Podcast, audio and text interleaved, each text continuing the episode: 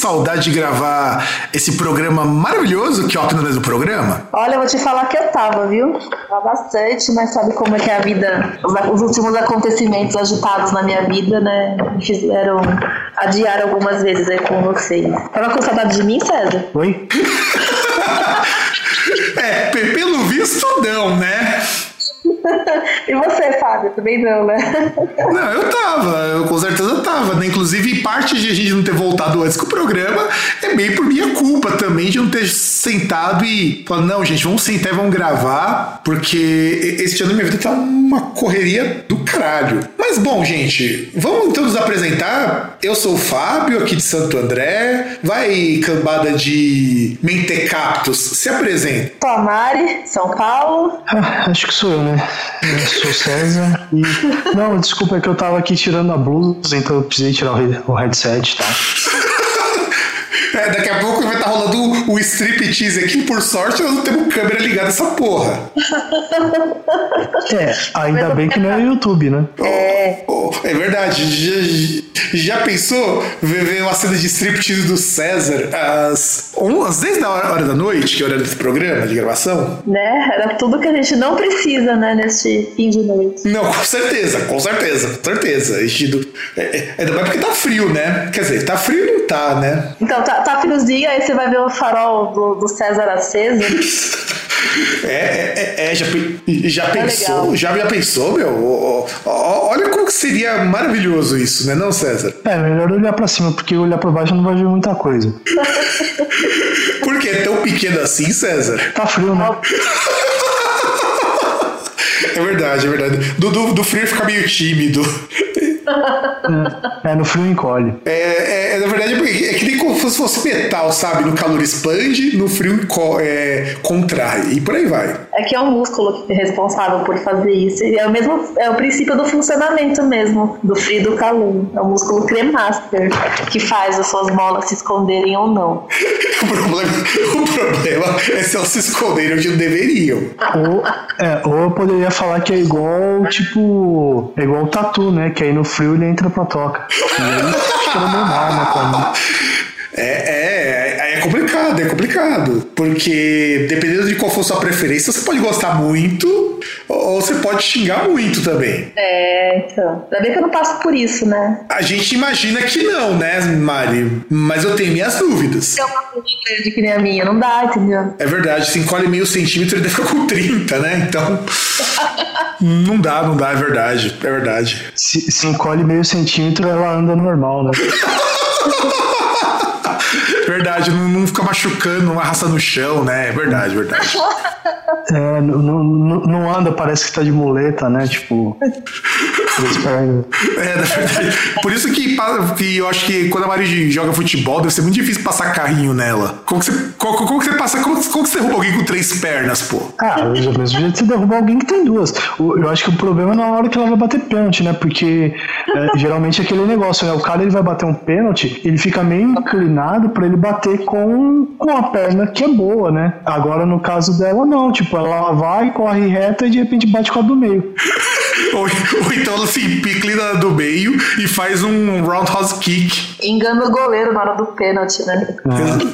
É. Exatamente. Bom, gente, antes de mais nada, vamos dar os nossos avisos de praxe. Porque, afinal de contas, isso aqui é um podcast família. Não sei de quem, mas é família. Se você é menor de 18 anos, se você ainda bate punheta vendo pôster do Manowar, se você lambe bota de bilico e tem um orgasmo, ou se você doa todo dia dinheiro lá pro Edir Macedo, este não é o seu programa. Exatamente. Se você é contra a cunheta, se você. Verdade, verdade. Isso é importante. Inclusive, a cunheta é praticamente um patrimônio histórico imaterial deste programa. Exatamente. Preserva as pregas, né? Ou não.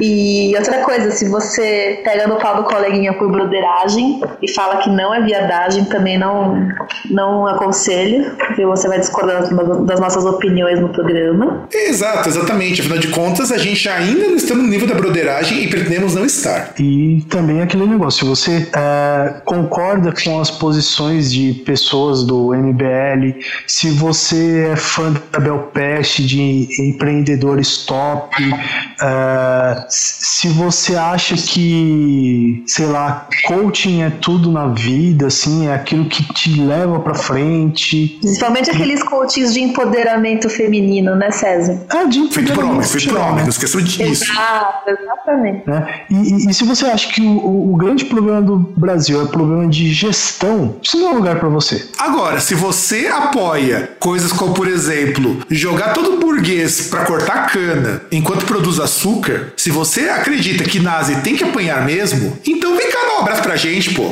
Dá um abraço em nós, vem aqui trocar uma ideia. Porque, porque o programa é isso aí. Abraço não, eu, eu, eu, um aperto de mão já tá bom demais. Também, é. Tem, tem gente que prefere menos contato por, por questões higiênicas, né, César? É, não sei, não, cara, não sei se eu posso falar da higiene dos outros, mas enfim. Cada um responsável pela sua própria e tá ótimo, né? Exatamente. E, inclusive, vamos deixar aqui nossos contatos. Se você quer falar alguma coisa com a gente, se você deseja mandar a gente tomar no cu, e também mandaremos você tomar de volta. Principalmente se você gostar disso. Mande um e-mail para contato.groundcast.com.br. Tem a página do Groundcast no Facebook, é só você procurar. Tem o Twitter do Groundcast, que é mais parado que tudo, depois que eu formatei meu celular pela terceira vez. Mas eu prometo que dessa vez eu adiciono a rede do Groundcast do celular para poder ajudar, acompanhar e tudo mais. E tem a página groundcast.com.br.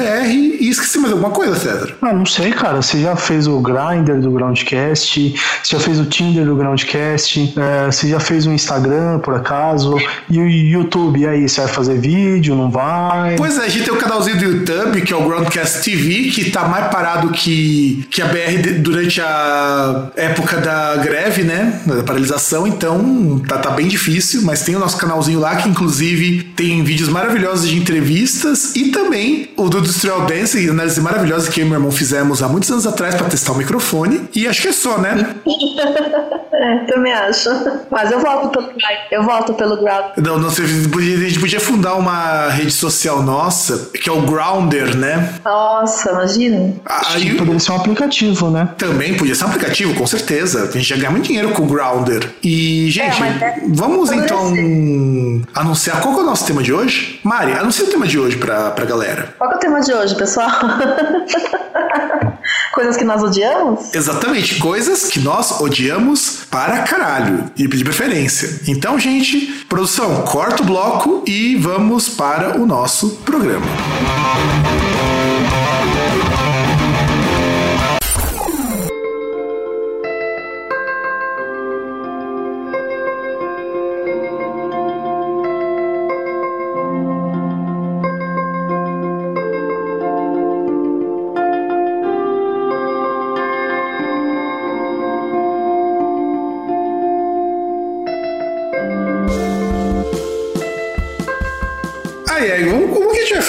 coisas que a gente odeia, né? Não, rapaziada. É, porque falar de coisas que a gente odeia é com a, é com a gente mesmo. Nós praticamente somos haters eternos, acho que até de nós mesmos. Só que assim, vamos, vamos, vamos, vamos colocar algumas regras, né? coisas que a gente odeia. Não vai falar que a gente odeia a vida, porque isso daí já é clichê, nós odiamos todos a nossa vida. É, que a gente odeia bolsominions, também não, que também já é mais do mesmo. Exatamente. E vamos começar então com coisas que nós odiamos. Vamos começar com comida. Eu quero começar algo que eu detesto, assim, com todas as forças do meu ser. E vai ser uma das coisas mais frescas do mundo. Mas eu não gosto gosto de carne de panela e coisas do tipo. É, desde que eu me prepare essa coisa, eu não sei se é a textura, não sei se é aquela carne cheia de nervo. Bicho, aquilo não desce. Não desce, não desce. E eu acho isso uma bosta. Eu vou ter que concordar com você, porque você falou isso e eu, eu lembrei até do cheiro, sabe? E me deu uma náusea, assim. Não, é, é foda. É, é tudo muito ruim isso daí. Eu não consigo. Minha mãe ama carne de panela. Minha mãe idolatra. Pra ela é a melhor comida do mundo. E, e pra mim não dá. Desde pequeno, nunca consegui comer isso, nem isso, nem frango ensopado. São duas coisas que me dão nojo. Pior que eu preparo isso de vez em quando pra minha mãe. Porque o frango ensopado, você abre a panela, assim, você tira a tampa assim, você olha aquela coisa branca, aquela coisa que parece que tá crua, aquela aparência. Sabe quando aquela água fica com aquele, aquela coisinha oleosa, assim? Aquele jeito de morte, né? Caralho, aquele cheiro de. Nossa, você tem razão. Quando cozinha, nossa, quando cozinha, quando você vai preparar esse frango, geralmente você olha pro lado assim, tem sempre aquela moela na pia. E depois a piquinha a porra da moela pra dar pro cachorro, velho. Eu quero morrer. Quando fica aquela natinha na água, sabe? Puta que pariu. Exato, aquilo ali tem, tem um aspecto assim de que aquilo não é bom. E Eu não sei que as pessoas acham gostoso aquilo ali. Vai, César, você que eu sei que gosta de coisas tradicionais, pronuncie-se sobre isso. Ah, cara, eu não sei, já ia começar a contagem de xingamentos aí, de chamar vocês de frescos, frouxos, ou algo do tipo, mas melhor não, né? Deixa quieto. Eu- Não, cara, eu, não dá. Eu, eu- eu voto contra vocês aí, porque uma carne de panela aí com, com batata e cenoura, nossa senhora. Pior que minha mãe é, é adepta disso, cara. O pior é isso. Minha mãe ama. Ei, Nossa, cara. Isso, isso é um grandioso não, César. Maravilhoso isso. Me- melhor que isso só quando faz carne louca. Ah, mas gosto, cara. Pior é que eu gosto pra caralho de carne louca. E é a mesma bosta. Sim, exatamente, é isso que eu não entendo. Não tenho a menor lógica. E, e eu não entendo, por exemplo, a Mariana, que eu aposto que é uma pessoa que curte muito como ela vai pro estádio, chegar na porta do estádio e comer aquele pernilzão. Gosto, como sim. E não gosta de carne de panela, vai tomar no seu cu, caralho. Gosto, velho. Vai tomar no seu com você, mas eu não gosto de carne de panela, César. não tem que discutir gosto. Sai daqui. Aquele cheiro nauseabundo daquela, daquela coisa. Não, não dá. Que isso, o cheiro é uma das melhores partes, eu discordo de vocês. Então, você sabe o que é o pior? Quando minha mãe às vezes tá assim, com muita vontade de comer uma coisa diferente, minha mãe chega a comprar marmitex só por causa da carne de panela. Caramba. É, é sério. E minha mãe sabe que eu não gosto disso. Desde pequeno eu não gosto. E eu não sei se é porque quando minha mãe e meu pai preparavam, meu, e aí meu pai cozinhava muito bem, viu? Eu não sei se é por causa daquela, aquele caldo oleoso. Inclusive tem até uma história com essa coisa de, de frangos e tudo mais com meu pai que é super hilário. Quando meu pai morava aqui com a gente, acho que lá de 93, meu pai sempre foi aquele cara que era o gordura master, sabe? Tipo, sabe aquela gordurinha de frango que sobra quando você assa frango no- na forno? Meu pai misturava com aquilo com farinha e mandava pro bucho. E, e teve uma vez que meu pai pegou essas gorduras assim de carne e tudo mais, meteu pro bucho e ele dormiu cagando.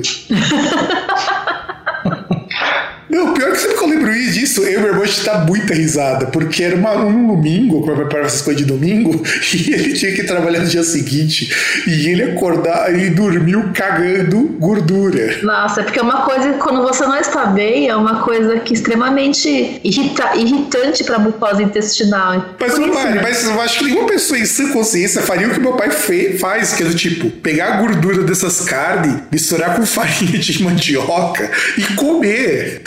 Tipo, não, não tem explicação pra isso. Era meu pai. É, o gosto dele, tadinho. E foi. fez mal. Deu errado. E você pensa que seu Valdir terminou de comer essas coisas? Claro que não. No domingo tá fazendo tudo de novo. E teve outra, já é. Não teve, pior que não teve. Dessa vez não. Ele já ficou forte. Tá vendo? A história tem um final feliz.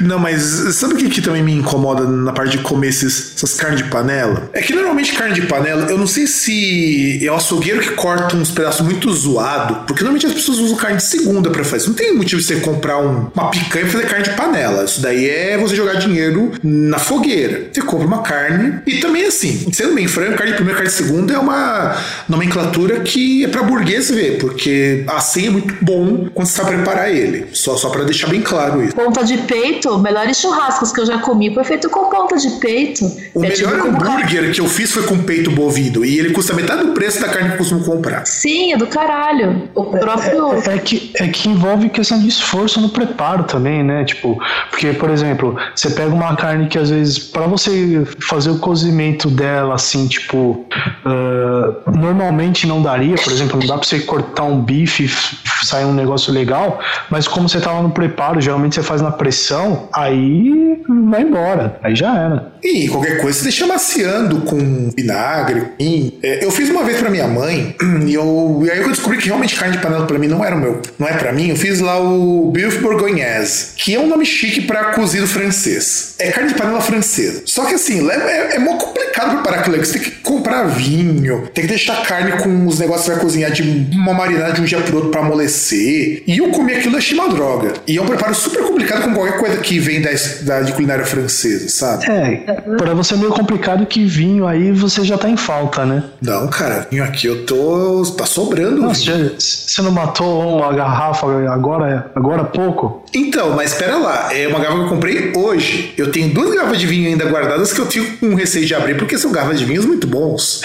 É, tem- Ah, então, então, fala aí, Mariana, de novo. Não, eu tava falando da garrafa de vinho. Você tem que abrir numa ocasião que você acha que seja especial para abrir, entendeu? Exato, meu irmão, meu irmão ele me deu uma de vinho do Porto. Quando meu tio foi lá visitar, ele trouxe pra cá. E eu falei, acha que eu vou abrir? Meu, vinho de Porto que nem vende aqui no Brasil, pô. É, então.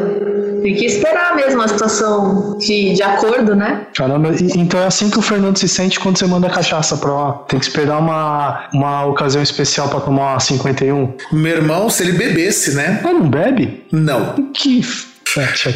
Não, você sabe o que é o pior? Quando veio a esposa dele aqui no ano retrasado, ele a esposa dele, ele falou que. Ela falou que é muito estranho você falar, ela falar que ela é uma alemã que não bebe cerveja. É, isso é esquisito mesmo.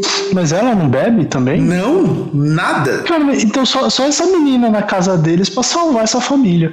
Assim espero, viu? Assim espero. Espero que a Lídia honre, honre as raízes e honre as calças, por favor. E, e ela tem que começar logo. Eu tenho uma tia que não é, é parente da minha mãe, que é casada com o tio meu, que ela é descendente de alemães, né? Falou que lá em Blumenau, de onde eles vieram, era muito comum com 10 anos você dar vinho com água pra criança tomar enquanto ela vai andar de bicicleta. Caramba. Cara, isso, isso é uma cebola errada. São várias camadas de coisas erradas. Mas tipo, você tira uma camada, a outra, a camada de baixo continua sendo uma coisa errada.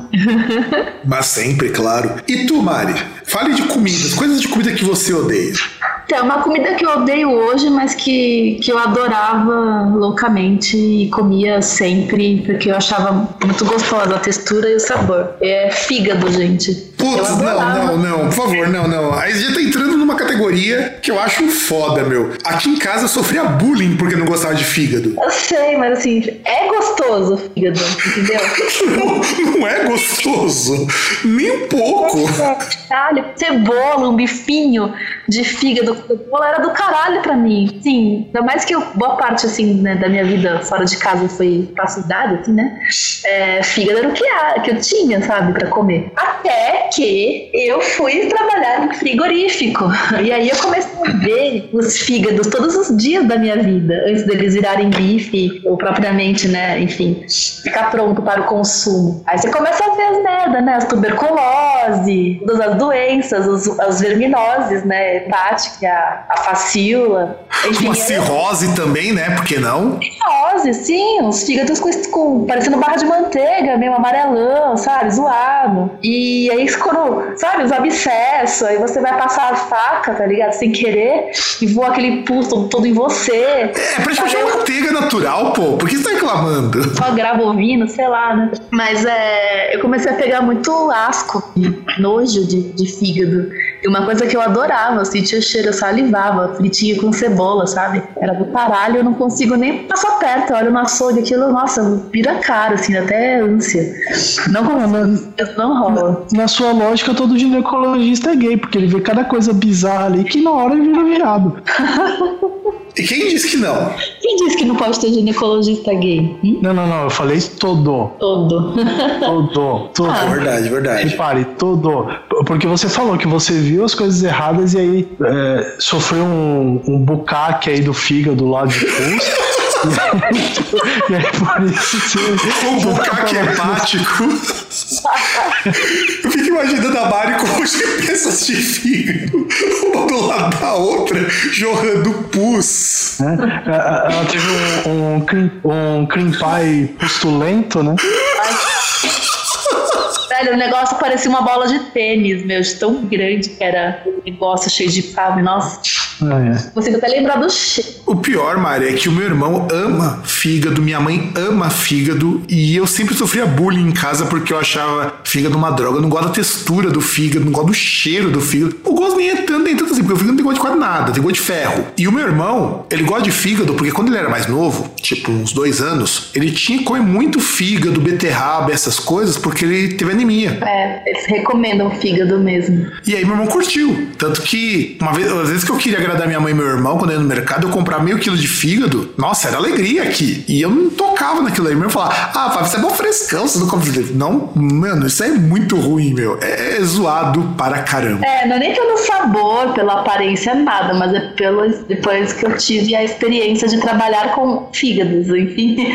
E aí eu comecei a pegar nojo. É, hoje eu detesto. Não como. É, então, eu sou voto vencido de novo. Eu gosto de comer bife de fígado, não tenho nada contra, ainda. Ainda, né? Não, não, é, é pra você ver que esse programa vai ser maravilhoso, porque coisas que nós odiamos, o César ama. E isso faz com que a nossa amizade fique mais forte, porque a gente tem que testar a amizade desse jeito. É bem isso mesmo, nossa, zoado, César. Eu vou, daqui a pouco eu vou mandar pra vocês aí uma foto de fígado com abscesso. Da- Daqui a pouco vocês vão falar que não gostam de fazer orgia contra veco. Ah, não, Eu não, não, gosto. não. Ah, não, pera lá. Não, ah, não pera, pera lá, César. Ah, Aí você já tá pegando um terreno pesado. Não, não dá pra não gostar disso, pô. Vocês, não gostam de nada? E você, César, o que, você não gosta de comer, então? Vamos lá. Cara, então, eu ia perguntar se eu tenho que citar realmente uma coisa ou eu posso citar uma tendência. Tanto faz, é comida. Ah, não, não, não, mas aí não era questão da comida em si, uma comida, mas uma coisa que está é, virando tendência ao fazer comida. Não, não posso, tem que ser uma coisa. Posso citar? Fique à vontade. É, é você quem manda aqui, campeão. Que, que é a questão da gourmetização das comidas tradicionais. Nossa, você roubou minha, seu caralho. Era do próximo bloco, mas beleza. Ah, desculpa, então deixa eu citar uma. Não, não, agora continuamos, por favor, porque isso é uma coisa que eu também tenho um, um extremo asco, nojo e vontade de vomitar verde em cima disso. Por- por- porque na verdade eu, eu odeio isso porque, sabe, cara, eu não. a- a- até veio isso à mente porque, tipo, um- uns amigos aí começaram a compartilhar umas coisas, porque assim, estamos chegando aí, né? Vai começar o mês de junho e aí festas juninas e tal, tem aquelas comidas tradicionais, tipo, comidas feitas com milho e tal, é, paçoca, tem curau e pamonha, o, pru- o- o puro creme do milho, pamonhas de Piracicaba, né? E, e as pessoas começam a se perder querendo dar um toque refinado. Vou falar refinado, mas não é isso, mas querem dar um toque refinado nessas coisas, querem fazer uma releitura. Tipo, não é que eu acho que você não pode fazer um negócio diferente, mas tem coisas que não dá pra fazer, cara. Tipo, gelato de quentão. Ah, não, sim, sim, sim. Eu, eu, eu, eu ia comentar sobre isso mais pra frente, mas tem uma coisa assim. Eu tenho uma ex-namorada minha que ela falava que era minha cara esses produtos gourmet, porque eu sempre gostei muito de pratos muito refinados. Mas eu expliquei pra ela: existe uma diferença muito grande entre você gostar, sei lá, de um prato, de uma culinária diferente, com os ingredientes mais caros, e você pegar, sei lá, comprar mirtilo, vulgo blueberry, pra você fazer um quentão, por exemplo. Eu acho sem propósito, porque eu não sou contra releituras, até mais depois que eu aprendi a cozinhar, eu comprei uma porrada de livro de culinária aqui em casa, e eu não acho ruim a releitura. O ruim é o seguinte, o Jitsu, um amigo nosso falou uma coisa um tempo atrás que é verdade. É o pessoal que sai da classe D, da classe E, que começa a ganhar um pouco melhor, começa a ficar com mais dinheiro, mas não quer perder o- a origem. Então, o que, que essas pessoas fazem? Começam a gourmetizar todas essas porra. E, cara, eu acho que seja um mau gosto. Porque uma coisa seria você fazer uma releitura de prato. Isso eu acho ok. Outra coisa, de repente, você querer fazer as coisas gourmet. Eu sei saudade de coisa gourmet, há uns 10 anos atrás, era sinônimo de prato mais bem feito, mais bem elaborado. Hoje, prato gourmet é prato com frescura. E não é por aí, sabe? É, é, é foda, porque assim, eu até acho que tem muita gente, às vezes, que, por exemplo, quer cozinhar ou quer fazer alguma coisa para essas classes, algo próximo de, de classe C e tal, e que faz isso, não sendo da, dessa classe, né? Mas, por exemplo, é, qual que é a lógica de você pegar e falar, olha, eu vou fazer um coral de milho gourmet com. Eu vou colocar fava de baunilha, mas não vai perder o gosto do coral. Então, tipo assim, você vai pegar um bagulho caro pra caralho, vai colocar no negócio e não vai nem mudar o gosto. Pra quê? É, só pra vocês saberem, uma fava de baunilha de verdade custa 32 reais. Caríssimo. Quer dizer, você vai gastar uma fava de baunilha, que aliás é muito boa. Eu recomendo se vocês puderem provar um dia baunilha de verdade. Eu recomendo, é muito bom. Mas, cara, eu não vou pagar 32 conto pra fazer um curau. Eu vou fazer, sei lá, vou fazer uma vodka com um sabor de baunilha, vou fazer um pudim, fazer um creme brulee. Embora creme brulee dá um trabalho do cão fazer aquilo ali, eu nem me arrisco a fazer. Eu lá. Eles começaram a falar de coisas minas, né? Achei aqui um site. É, creme de mandioca com pimenta Sichuan. Puta que pariu! Não, meu, não, não! Caralho! Primeiro que essa porra de pimenta Sichuan é cara pra burro. Um, um Então. pacote grande custa 16 conto na Liberdade. Aí tem pé de moleque salgado, umas caralha, velho. Tô mandando aí o link pra vocês. Olha aí, oito receitas para a sua festa junina. Mano, mas, mas como pede, pede moleque salgado? Tipo, o que, que você vai colocar no lugar do açúcar lá pra fazer o caramelo pra substituir? Ai. Não, não dá pra entender. Não dá, não dá mesmo. Ah, mas, Ai, é- gente. mas, mas, mas tem umas ideias legais aqui nesse site, viu? Cinco jeitos de fazer paçoca. Tem umas coisas legais, tem umas ideias interessantes. Mas a da pimenta me chamou a atenção justamente pelo que você estava falando, da palma de baunilha. Aí eu achei a pimenta aí. Mandei pra vocês. Não, mas fazer comida de Sichuan é foda, meu, porque não é pra isso que essa pimenta foi feita. Não. Inclusive, ela não é nem ardida, é uma pimenta que faz que nem. Eu não sei se vocês já comeram, eu comi uma vez há muito tempo, tucupi, ou Sim. alguma coisa do tipo. É um tipo de negócio que você coloca pra adormecer a língua. É, é, o tucupi ele tem muito cianeto, né? Por causa da folha lá da mandioca, né? Isso, isso Mandioca. mesmo. Então ele dá um uma, então dá uma adormecida na língua. E é a mesma coisa do da pimenta de Sichuan. Inclusive, uma vez eu ia comprar pimenta de Sichuan, porque estamos no projeto, espero que vingue algum dia, de eu reunir a galerinha, da gente fazer o ramen mais ardido possível. Eu já elaborei a receita de fazer o ramen arde cu. Nossa, os queima-rosca, né? Total. Queima Não, eu, eu- eu já elaborei, já sei como fazer a receita, porque o Pedrão compartilhou uma vez um link de um ramen ardido, e eu pensei, como que eu posso fazer isso aqui? Eu já tinha mais ou menos uma ideia de como fazer aquilo ali, e eu tenho quatro dos aqui em casa. Só falta um ou outro só pra fazer isso. O, o mais irônico é isso, e o que falta são justamente as pimentas, porque o que tem, precisa de colocar em pó eu tenho, essas coisas eu tenho. E aí eu É fui ideia. E eu fui pesquisar a pimenta de Sichuan. Aí eu lembrei que eu vi no Empório ali na Liberdade, onde eu costumo comprar as minhas coisinhas, comprar cogumelo, comprar essas coisinhas mais básicas. Tem uma loja eu- de foi? É, também, também, também. Eu sempre compro, uma vez por mês, sempre vou lá pra comprar essas coisas. E comprar agora pasta de amendoim, porque é o lugar mais barato que eu descobri que vende essas coisas. É mais barato comprar um quilo de pasta de amendoim na Liberdade do que comprar um quilo de amendoim e você faz a sua pasta. Só a trabalheira que dá, né? Exato, exato. E eu descobri isso e eu fiquei hum, assim, pasmo. É mais caro e mais trabalhoso fazer um quilo de pasta de amendoim do que você comprar pronto. Isso eu achei muito bizarro. Muito, muito bizarro. Mas enfim. E aí eu fui lá, dando uma olhada, e eu achei pimenta de Sichuan, R$17,90. Mas é legítima. Vem, você não vê nem escrito pimenta de Sichuan. É tudo em chinês. Nossa. E eu imagino usando isso no negócio de festa junina. Falando, mano, isso aqui é uma gourmetização, uma coisa que eu vi gourmet, que eu achei foda, mas não nível bom. Eu acho que eu tava indo pelo Augusto, em algum lugar assim, e os caras estavam vendendo cachorro quente com shimeji. Caralho, diferente. Não, meu, Não é que é diferente. É, deve ser uma bosta. Eu me recuso a comer isso. É que eu não consigo imaginar onde um shimeji entra num, num, num sanduíche que tem uma carne que tem uma proposta totalmente diferente. É uma coisa, tipo, é um misto de três espécies, tipo, enfiadas num, numa película de celulose ou de tripa, sabe? Eu não consigo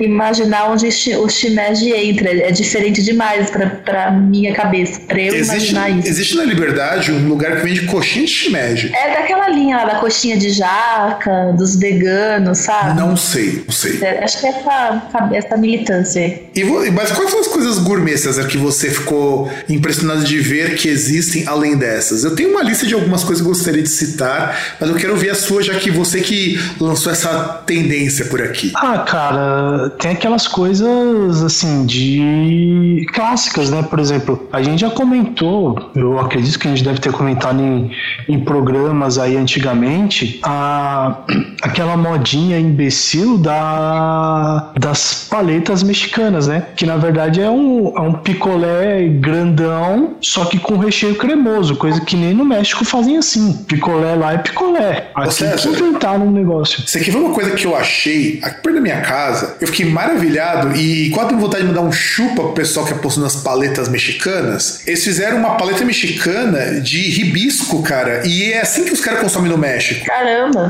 Sim, porque eles fazem picolé com chá de hibisco congelado. Na hora que eu achei aquilo, eu fui maravilhado. E ainda por cima é uma coisa meio diet, né? Porque não tem açúcar, essas coisas. E é bom para caralho. O foda é isso. É, é picolé, cara. É Sim. É picolé. Tipo, se, se você quer e você quer ver uma coisa que é impressionante, César? Sabe quanto que eu paguei nessa desse picolé de hibisco com. Eu não lembro se era framboesa, alguma coisa que tinha mexido, que tinha misturado lá. Eu paguei seis conto, cara. Uma padaria. E é, e assim, e é o mais próximo que você tem de um picolé mexicano. Coisa que essas paleterias não tinham. Esses sorvetes aí que vem de clássicos de padaria, né? Das marcas mais usuais, assim. Tem uns sorvetes aí que custam, sei lá, oito reais, né? Nove reais. Então tá um preço bom esse daí de hibisco. Sim, e é um sorvete grandão ainda por cima. Aí eu, na hora que eu comprei aquele sorvete, porque eu gosto muito de hibisco, eu compro muita folhinha de hibisco porque eu sei de um lugar que vende a granel muito baratinho. Tipo, na Liberdade os caras compram, que é onde eu vi pra vender, vender chá de hibisco, né? Os caras vendem 60 gramas por 10 conto. Eu compro 100 gramas por 4. Caramba! E, então é. E eu gosto muito de hibisco, acho hibisco muito bom. Mas porque eu gosto de chá, né? É uma coisa que eu gosto bastante. E eu vi isso daí e falei, caramba, deu vontade de mandar um chupa paleterias, porque as paleterias daqui lançam sabores tipo ninho com Nutella. É.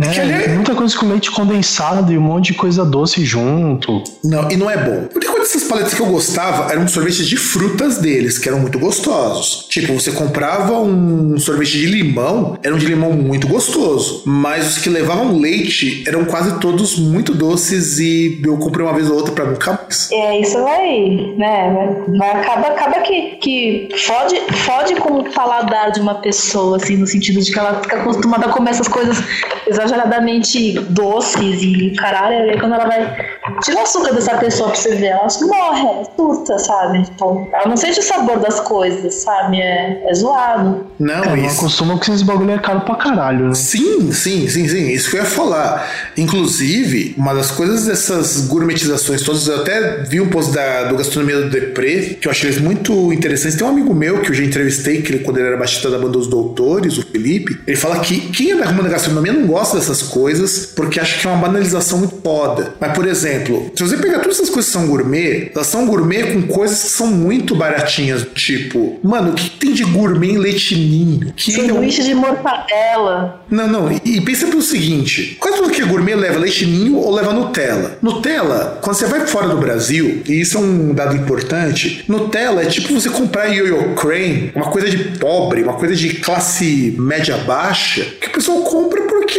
tá ali, é um doce, mas não é nada extraordinário. Você pega não, não fala mal de Yo-Yo Crane não, vai tomando... Ah, mas Crane não é nada extraordinário, é, César? Cara, tem gosto de infância, não vem... Não, cara, eu comi Yo-Yo Crane esses tempos. Infância, não, cara. Esses tempos quando eu tava, assim, dando uma relaxada na dieta, fui comer Yo-Yo Crane, cara, não dá pra comer aquilo, aquilo é pura gordura. Você sente a gordura cara, vegetal. Me, me, me diz uma coisa que a gente comia na infância, que hoje continua a mesma coisa. Tudo piorou, cara, tudo ou reduz o tamanho ou ficou, ficou pior, ficou mais ruim. Os caras fazem, os caras fazem tudo de um jeito merda. É, inclusive eu já posso incluir isso nas coisas que eu odeio, essas coisas de infância que o pessoal tenta dar revival. Porque... Cara, mas o problema não é dar o revival, o problema é que não se faz mais do mesmo jeito. E não só isso, a, gente é não, a gente não tem mais o mesmo gosto. Eu lembro que eu fui provar aqueles guarda-chuvinhas. Nossa, cara, quando eu era pequeno eu amava aquilo ali. fui comer, cara, eu não sei se é porque agora meu paladar tá mais atiçado porque eu cozinho, né? Então você começa a tomar conta de um monte de outras coisas e, cara, você sente a gordura hidrogenada batendo na língua. Cara, então, os bagulho hoje tem gosto de parafina. Tipo, é ruim. Os caras fazem ruim. Esse é o problema. Não é que os caras fazem ruim. Sempre foi ruim. É que quando você é pequeno, você não repara. Ah, não... cara, não, não sei não. Você pegar aqueles. Não cigarrinho de chocolate que os caras não vendem mais, mas aqueles lapizinho, você vê que o gosto é diferente do que era antes. Deixa eu ver o que você mandou aqui. Ah, isso aqui é muito bom, meu. Isso aqui é muito bom. Tentativa de ser gourmet. Isso é uma coisa que a gente merece um programa à parte, só de pratos gourmets arrombaralhos, porque. Não é? Mano. Nossa, até deu um negócio, sim. Não, tem alguns que me deu fome. Não, sim, mas vai, vai rolando aí a. Nossa, raspadinha de gelo amor sriracha. Caralho, pior é que eu acabei de comer uma pizza, eu coloquei um pouco de molho sriracha, que eu gosto pra caramba disso daí. Inclusive tem uma marca brasileira que os caras foram um gênio. Os caras pegaram aquela embalagem é, estilo do Heinz, que, é, que a gente chama de. que eu descobri depois que eles tinham um nome pra aquilo ali, que é chama de FIFO, o nome daquela embalagem. E os caras fizeram um sriracha daquele jeito. Eu achei a coisa mais genial do mundo, porque é um molho que se aproveita tudo. Sim. Só que esse sriracha da foto, eu acabei com esse sriracha da foto semana passada. Eu, eu tenho na minha geladeira aqui ainda alguma coisa. Tudo bem que é de um site meio bosta, né? Mas tudo bem, eu dou um desconto porque vale a zoeira. olha abaixo do molho pra você ver o mousse de chocolate. Não, mas a mousse de chocolate, é, ela faz jus à mousse. Porque mousse é uma coisa meio nojenta por natureza. Eu gosto muito de mousse, mas eu tenho que assumir que ela é meio nojenta por natureza. Mas o, a apresentação ficou bem escrota, né? Parece um rolete de merda o negócio. Mas então, você quer a apresentação mais honesta que isso? Isso. Mano, é esse... vai virar depois mesmo, né? Esse macarrão com salsicha ficou foda, paguei pau. Não, isso daí dá um trabalho do cacete fazer, cara. Sim, pare, parece que ele. que o bagulho que eu, a Mariana deve conhecer, que, que os japoneses fazem lá, tipo, naquelas marmitinhas, faz o bagulho tudo. Ah, né? Não, meu, fazer bentô é uma arte à parte, viu? Porque eu queria ter a paciência que muito japonês tem para montar pokémons em bentôs. Que nem aquele que eu fiz de urso panda.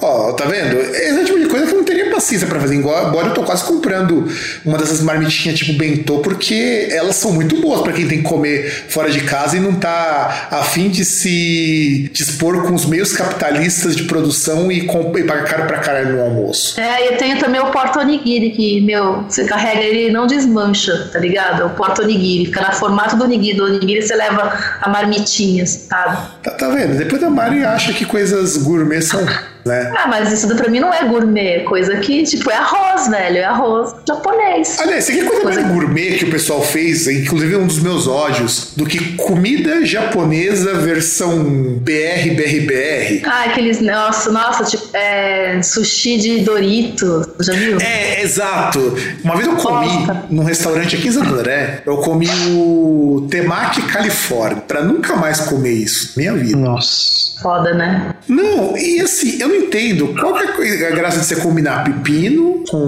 manga, manga com arroz avinagrado? Né? Ah, pelo menos não tem cream cheese, né? Não, mas você pode pedir cream cheese se você quiser. E é um horror isso. Eu gosto de cream cheese pra caralho. Eu sou um, um consumidor massivo de cream cheese, mas não desse jeito. Não combina, né? Não, não orna. É que nem o, os caras acham estranho quando eu vou pedindo esses rodízios, eu falo, não, eu quero sem cream cheese. Não, isso é quando eles perguntam, com ou sem cream cheese, né? Sem caralho, isso é tão óbvio. É, é, é, é tipo aquele negócio, fala, cara, você come pizza com ketchup, seu desgraçado? Você vai perguntar se eu como pizza com ketchup? Eu não posso falar nada porque eu já já comi uma vez, não é ruim não, mas... Cara, eu já comi, mas, mas assim, não, não, é, não é o tipo de coisa que... Uh, por que, que a gente implica com isso? Porque você pega nos lugares aí na vida, tipo, Rio de Janeiro, ou, por exemplo, você chega lá, você vai comer uma pizza, os caras pegam e, e senta ketchup. É, é, é, é, tipo, por exemplo, quando você vai num bar lá, você vai num bar com, com os brothers e tal, tipo, aconteceu várias vezes comigo. Vou tomar uma cerveja e falar, ah, pede uma porção de batata? Beleza, pede. Aí, mal chegou a batata, o maluco já chega, joga 4kg de sal e ketchup em cima. Fala, cara, velho, você não sabe nem se eu queria essa merda. Não, isso nunca me aconteceu, mas eu imagino que é frustrante porque eu nem eu tenho gosto muito de batata com ketchup, é. mas tem um limite. Não, mas aí que tá, cada um coloca na sua, o bagulho fica murcho, cara, fica uma bosta. Porra, daqui a pouco vai passar batata no saco e depois que ele vai falar, oh, olha o aviãozinho. César, quem disse que nunca passou pelo saco, hein? Né? Não, não, tô, tô falando a pessoa passar na hora e depois ah, fazer um pra eu comer. Isso não tem problema, né? Aí já não sei, né, cara? O, o que os olhos não veem, o coração não sente. ou, ou o colesterol não aponta, né? Mas enfim, não, mas é sério. Não, mas passar no saco não vai prejudicar o colesterol. Verdade, dá, dá um, um saborzinho, mas dá um blend a mais, dá, dá aquele retrogosto de, de escroto. Aí você dá aquela rotadinha e fala, puta, mas essa batata não caiu bem. Ah, mas talvez tire um pouco de sal, né? É verdade, pode ser, tem razão. Perfeito, né? Se, se, o cara transpirou pra caralho num dia, né? Vai estar tá salgadinho, sei lá, né? Suor. É, também. Você salga o negócio. Né? É, mas, é, é, mas é um sal natural, é um sal que seu corpo aceita. É, é um sal orgânico. Né? um sal orgânico. Não, mas é, existe uma coisa nessa de pegar, por exemplo, esses pratos orientais. Ali, restaurante japonês é uma coisa que eu, se eu posso, eu sempre prefiro comer nos lugares que são mais tradicionais. Primeiro porque é mais barato. As pessoas imaginam, nossa, deve ser mó caro comer num restaurante que é mais tipo japonês. Não, mentira. Eles são mais baratos. Bem mais baratos. É, eu acho justo o preço, porque vem comida pra caralho também. Às vezes você acha caro, mas deu quanto vende comida. E assim, é, sushi, sashimi, isso não é, não é assim o dia a dia lá. É comida Não, de inclu festa. Inclusive, quando eu e o César e o Valtinho fomos num lugar que é mais tradicionalzão, que vem até com as toalhinhas pra se lavar a mão, e eu achei isso muito legal, eu, foi aquele dia que houve a, a, mistura polêmica e purgativa de shoyu com cerveja. Hum. Que é um ótimo purgante. não, não tinha wasabi naquilo. Não, não, não tinha, razão, tinha, tinha aquele restinho de shoyu tinha, com wasabi. Tinha, e que eu me recusei a tomar, meio que eu me recusei a tomar porque eu já achei que era muito. Primeiro que eu falei, olha como surgiu essa ideia ideia. Inclusive, é uma das coisas gourmet que devia surgir não surgiram. Cerveja com choio. Tava eu e o César e o Valtinhos lá nesse restaurante lá ali na Galvão Bueno, através da Galvão Bueno que é muito bom, diga de passagem. Eu recomendo muito. Eu sei onde é. Um lugar que inclusive vende panelas. Eu devia comprar umas panelas lá porque o preço delas não é tão, tão caro quanto as pessoas imaginam. E fomos lá porque eu, o César Valtinho, não sabíamos onde a gente ia comer. E fomos na sorte lá, que era um rodízio e tudo mais tal. Acho que a gente pagou na época 30 e poucos reais, né, cara? Alguma coisa assim. O cara 40 era... reais por cabeça. Porque caro era cerveja. A cerveja lá era caro pra cacete. E eu falei, ah, vontade. mas pode comer à vontade. E os caras te servem ali na hora. É mó bom isso daí. Não é você ir lá pegar num bandejão. Não. Os caras te servem o que você quer que esses caras te sirvam. É muito bom isso daí. É um serviço de qualidade. Eu recomendo muito. Sempre que eu posso, eu passo lá. E aí, eu e o. Eu falei assim, pô, eu duvido que você Imagina como deve ser cerveja com shoyu. E eu falei na zoeira isso. E não é que o César Cara, você falou, você falou a palavra mágica. Duvido. Não, eu não falei nem duvido na época. Eu falei, como será? Eu acho, eu acho que não deve dar pra misturar cerveja com shoyu. Aí o César pega o negocinho dele lá. Eu não sei qual é o nome daquele negocinho que você coloca shoyu. Deve ter um nome japonês bizarro, mas eu não sei qual que é. E o César virou num copo de original. E ele e o Walter tomaram. O foda foi isso. É que o César não tomou sozinho aquilo ali. E eles falaram que era uma droga. Mas assim, tomaram. E não tomaram uma vez só. Nossa, passou mal, hein? Não. Deu um câncer de estômago. O, o, bagulho foi tão foda que os caras ficaram com vontade de cagar fudida depois disso. Nossa. Não, eu che cheguei em casa na hora exata. O cachorro veio me receber. Eu, ah, tá, tá bom. Joguei ele pro lado, saí correndo pro banheiro do quarto do meu irmão e sentei no trono. É, o, o, o Valtinho falou que foi a mesma coisa com ele. Chegou em casa e foi pro trono. Então, quer dizer, a gente descobriu nessa daí um ótimo purgante, que é melhor que lactopurga. Nossa, zoado. Não, fora que, meu, dá, meu é, muito, é muito salgado, é muito. faz mal mal, meu, sobe a pressão. Mas, Mari, você, você, você come pipoca, Mari? Como? Então você tá acabando quê, porra? Mas eu, não colo... eu mal coloco sal na pipoca. Mas pipoca é. Mas se você não colocar sal na pipoca até, até tua língua arder, não é pipoca. Ah, eu tô acostumada a comer quase sem sal, então. Então você come pipoca do jeito errado. Meu, você tá falando isso, a Mariana deve ter inventado a pipoca faz uns 5 séculos atrás, se ele falar uma coisa dessa. É verdade, verdade, verdade. Aliás, Mari, outra coisa que você também não curte em termos de comida, vamos lá, manda bala. Eu não curto em termos de comida. Ah, Tipo a de rabo, vai. tipo, eu não gosto de rabada, não gosto. Ah, não, Não eu. mesmo. Esse, Mas- esse daí é hardcore até pra mim. Pior que eu já. O pior é que eu já preparei rabada uma vez, quando a minha, minha mãe namorava um cara lá do Nordeste, um nordestinão roots, e, mano, eu não tive coragem de provar aquilo ali. Não, o pior é que assim, o molho com aquele caldinho da carne fica bom, eu gosto. Agora, a rabada em si eu não gosto. Eu acho too much, assim, tipo, assim, comer as, as ver- sabe, chupar o ossinho da vértebra do, do rabo do boi, tá ligado? E aquele tutaninho, sabe? Não, não, pra mim não dá, não dá, é zoado demais. Pior que, meu, É. pior que meu pai curte essas coisas. Inclusive, era meu pai que quando comprava, sei lá, carne que vinha com osso, qualquer carne que vinha com osso, ele chupava o tutano. É que é um hábito dos- dos- das pessoas mais velhas, né? A molecada tá perdendo esse hábito de É consumir. hábito do pessoal do norte, né? Pra ver lá do Pará. É, mais velho também, mas, mas é. Os povos, por exemplo, galera do Mediterrâneo, eles, eles faz parte da dieta dos caras, a gente que, que não. Pior que meu avô, por parte de português, pior que meu pai, meu avô, por parte de pai, eu até falei errado por conta do da bebida. Meu avô, por parte de pai, era português, viu? Meu também. Você não percebeu que eu sou uma japa de bigode? É, tem razão, tem razão. Não, ele só percebeu que é uma japa com uma rola grande. O que é uma coisa muito inusitada, não é mesmo? É, é, porque você é japa, só por isso. Exato. Exato, porque a rola grande não é nada de normal, é inclusive saudável. Não, não, não. Num japonês é normal. Num japonês é inusitado. Não sei, nunca vi uma rola de um japonês. É, você já viu quando você se olhou no espelho pelado. Que não a minha rola, entendeu? Ou quando você, Então, ou quando, é quando você disputava o tamanho com o teu pai, né? Irmão. Não, mas, mas seu avô dela é, por parte de pai, é português. O pai dela não tem como ser japonês. Às Você vezes, depende. É tipo que nem o Hayato, é o único japonês preto que a gente conhece. É, o japonego, né? É, de Okinawa. Não, o, pi- o pior, o pior- o pior é que a gente fala que o Hayato é o japonês paraguaio, porque ele tem muita cara de japonês, mas ele é morenão. É, mas é a corzinha de Okinawa. É o E é grande ainda por cima, né? Exatamente, ele é alto que nem a gente, né, César? Caralho. Mais alto. Legal. Sim, ele é maior que eu. Nossa, diferente mesmo. Ma- Mas aí, só voltando pro assunto, é, é que aquele negócio, né? É que você vê muitas essas coisas num, num contexto de escassez, né? Que a pessoa ela tenta aproveitar tudo. Que, que é igual como povos escandinavos lá, que come barbatana de tubarão, é, come gordura de baleia. Mas sabe que essas coisas eu até provaria, César? O foda é isso. Eu acho super nojento, mas eu até provaria. Cara, eu, eu nunca comi rabada, eu provaria. Ovo dos 100 anos. Esse é o único que eu não provaria. Assim, tudo que vem de peixe, ironicamente, eu tenho uma tendência a provar isso daí. Por exemplo, eu já provei ovas de peixe. É uma droga, mas já provei. Não tem moral, não. Tem um, tem um negócio na Islândia, que é um, é um prato, é uma coisa típica da Islândia, que é um- uma carne de tubarão. Eles pegam a carne de tubarão, enterra, deixa apodrecer, que aqueles fluidos da putrefação fazem, faz parte do processo.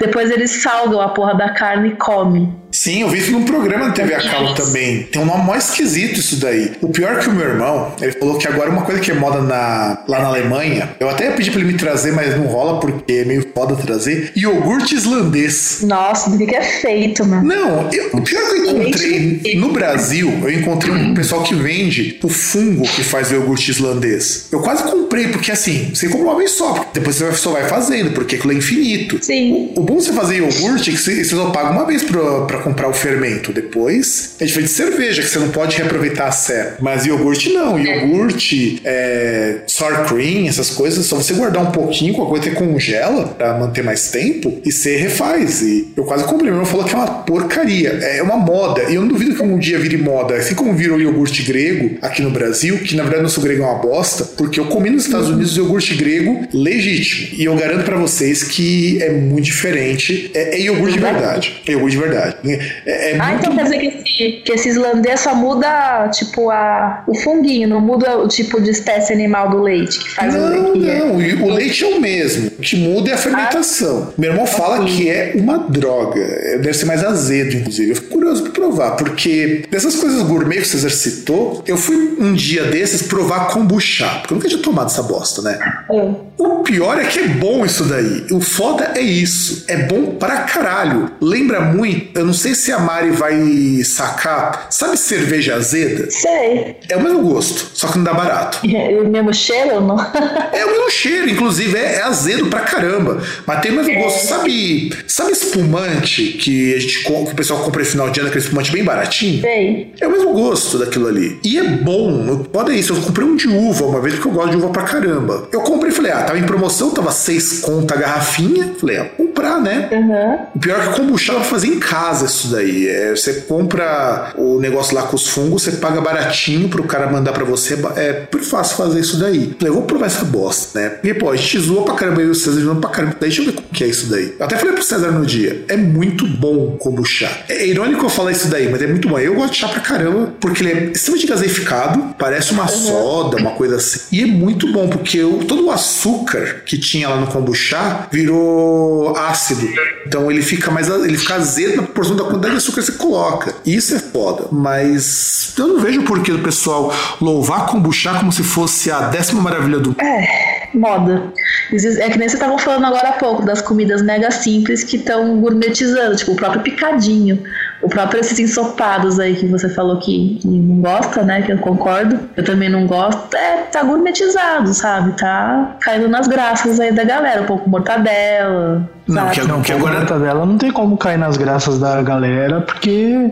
Tem, César, tem. Sim, opa, velho. Deixa, deixa, eu até, deixa eu até procurar aqui, droga de teclado de assim, assim. fila gigantesca no mercadão pra você comer um sanduíche, né? Exato. Ah, mas, pô, porque é uma maravilha. O bagulho é gostoso pra caramba. Pão com mortadela gourmet. Eu achei um vídeo de 10 minutos ensinando a fazer isso, cara. Puta que hum. pariu. Você acha que você não vai entender o assunto nisso?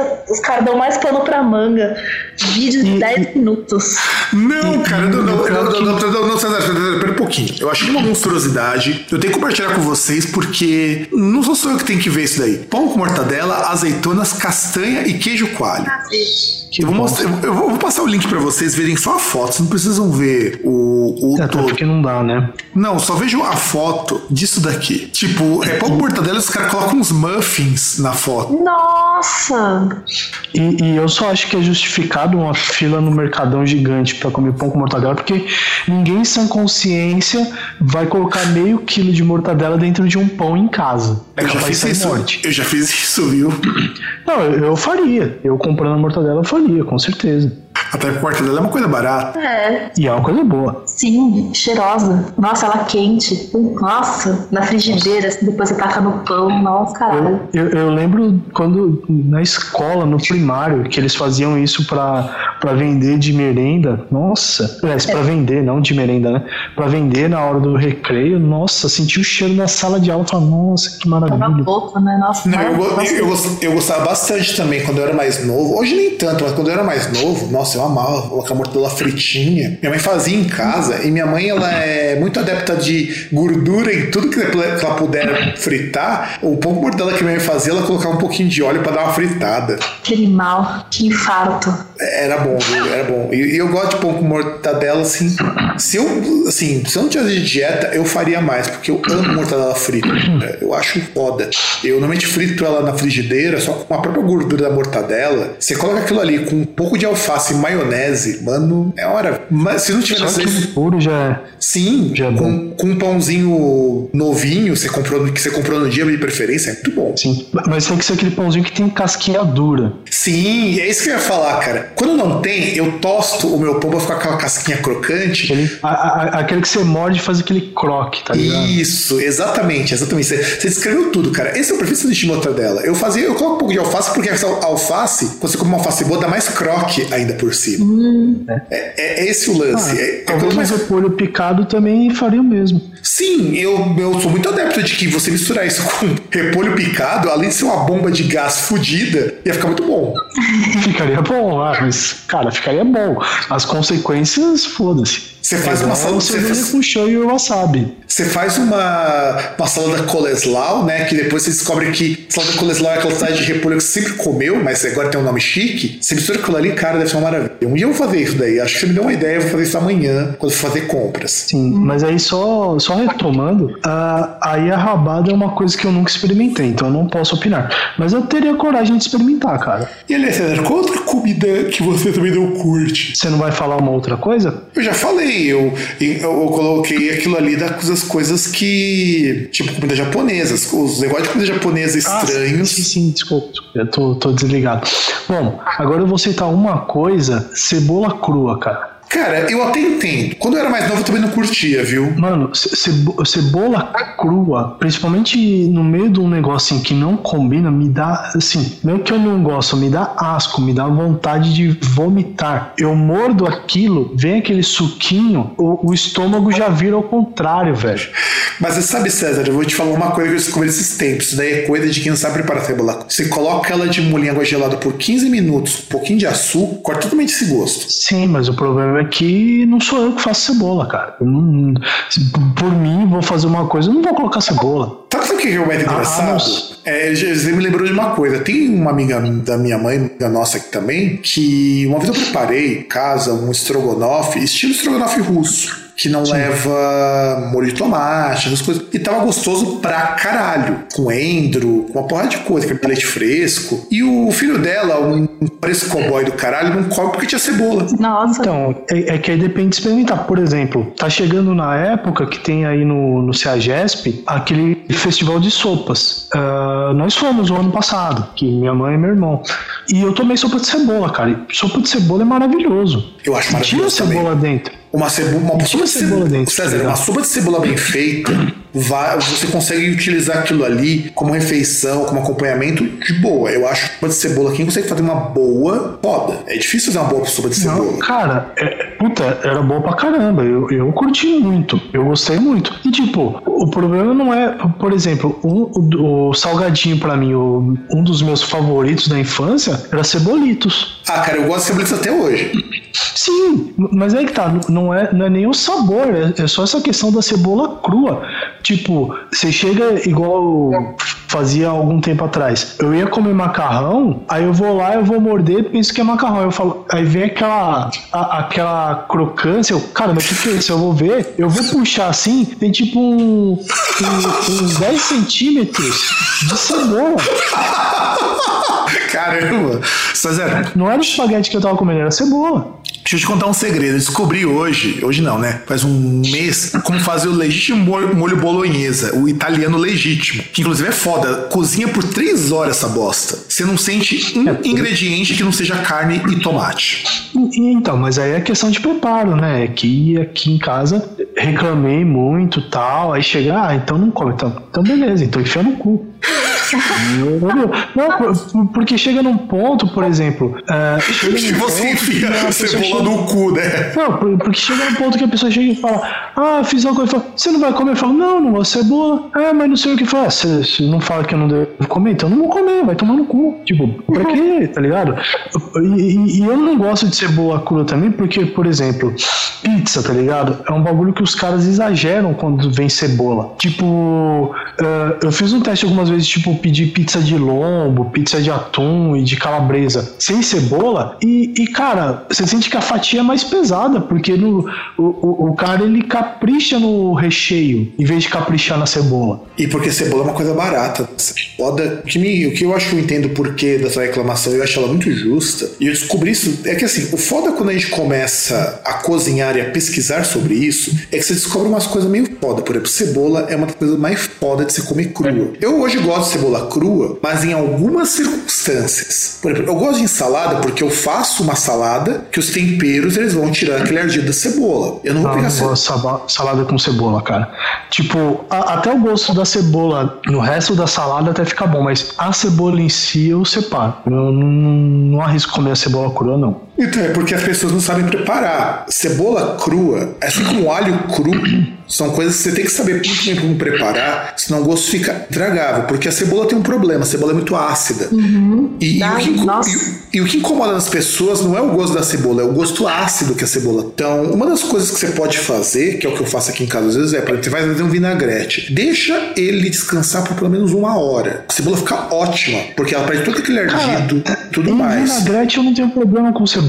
Aí é que tá. Vinagrete, por exemplo, os- as pessoas sabem fazer isso. O problema é a cebola crua. Aquele negócio que a pessoa vai colocar cebola que ela nem vai cozinhar direito, entendeu? Sim, não, mas é, é disso que eu tô falando. A cebola crua sozinha, ela é ruim de comer qualquer. Não é todo mundo que gosta, muito pouca, muito pouca gente gosta disso. Eu gosto de cebola crua hoje, mas porque hoje eu gosto disso. Mas quando eu era pequeno, até os meus quase 30 anos, eu não comia cebola crua pura. Eu achava horroroso. E aí, quando você começa a cozinhar, você percebe que tem umas manhas pra você melhorar esse gosto. Uma, a primeira vez que eu comecei a gostar de cebola crua foi quando um tio meu trouxe lá em casa, há muitos anos. Sabe aquelas mini cebolinhas?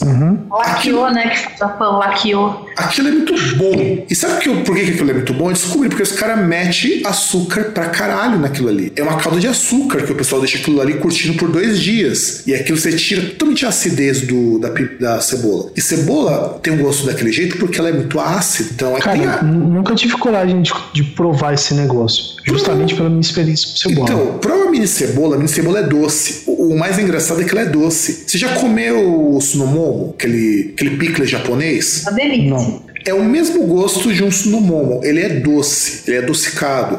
Ele é feito num cal doce. Inclusive, eu já vi até receita de fazer aquilo ali. Já achei até as mini cebolas pra fazer aquilo ali. Só que eu nunca tive coragem de fazer porque é muito treta descascar tudo aquilo pra ficar pequenininho e tudo mais. Mas é doce, é adocicado. Se você comer um picles de cebola, por exemplo, que é uma coisa super fácil de fazer, é uma delícia picles de cebola. Mas cebola crua em si, e eu concordo contigo, é realmente algo ruim. Porque ela é muito ácida, ela tem um odor, só que aquele odor já te irrita. Você, você precisa ter uma ideia. Aquilo é tão forte, qualquer cebola crua, o sumo dela irrita todas as mucosas. Então aquilo não é feito pra ser gostoso. Sim, tanto que, por exemplo, você pega uma coisa tipo um yakisoba, alguma coisa que a pessoa põe a cebola ali e tal, como participa do cozimento, é bom, você come de boa. E, e- e só uma pergunta, Mariana, você concorda com a gente também ou você vai ser do contra? Não, eu concordo. Eu concordo, sim. Mas assim, eu, eu aturo cebola. E é que nem o Fábio falou, tem que saber preparar salada, né? E aí fica muito difícil de, de engolir, mas cebola ok pra mim. Assim, e vocês querem, uma dica, ó? Cebola roxa. Pra quem não gosta de cebola crua, é a melhor coisa do mundo, porque cebola roxa é menos ácida. Ela é do, mais adocicada. roxa. Ela é mais adocicada. Ela é adocicada, ela é mais suave. Então, pra quem não gosta de cebola crua, cebola roxa crua é muito mais fácil de comer. É, eu ela- gosto, eu gosto no seguinte. Porque ela é, do- porque ela é mais, mais doce, é muito mais doce. Só que ela é péssima se você tiver que fazer um picles, fazer uma salada, ela não fica tão boa. Nisso a cebola amarela, que o pessoal chama, que é nossa cebola convencional, de cebola amarela, é muito melhor, porque como ela tem muito mais ácido, ela vai perdendo aquele ácido e ela vai ganhando sabor se você colocar no azeite, colocar no vinagre, e aí fica show. Tirou isso daí, não dá pra comer, realmente eu concordo com o César, ele tá certo no pedaço dele. E bem, vamos começar então agora outras coisas que nós odiamos. Bom, situações, agora vou começar comigo, já que voltamos pra mim. Situações que a gente odeia, situações que nós odiamos. Sabe qual é uma das coisas que eu mais odeio? E assim, odeio com uma força fenomenal? Andar pelas ruas de Santo André em horário de pico, porque você normalmente tá com pressa e o povo aqui é lerdo para um caralho. Mano, você andar por Santo André às 6 horas da tarde, é, os, as pessoas andam tipo na velocidade de um terço do que você andaria em qualquer lugar decente do mundo. E às vezes você tem que empurrar, tem que,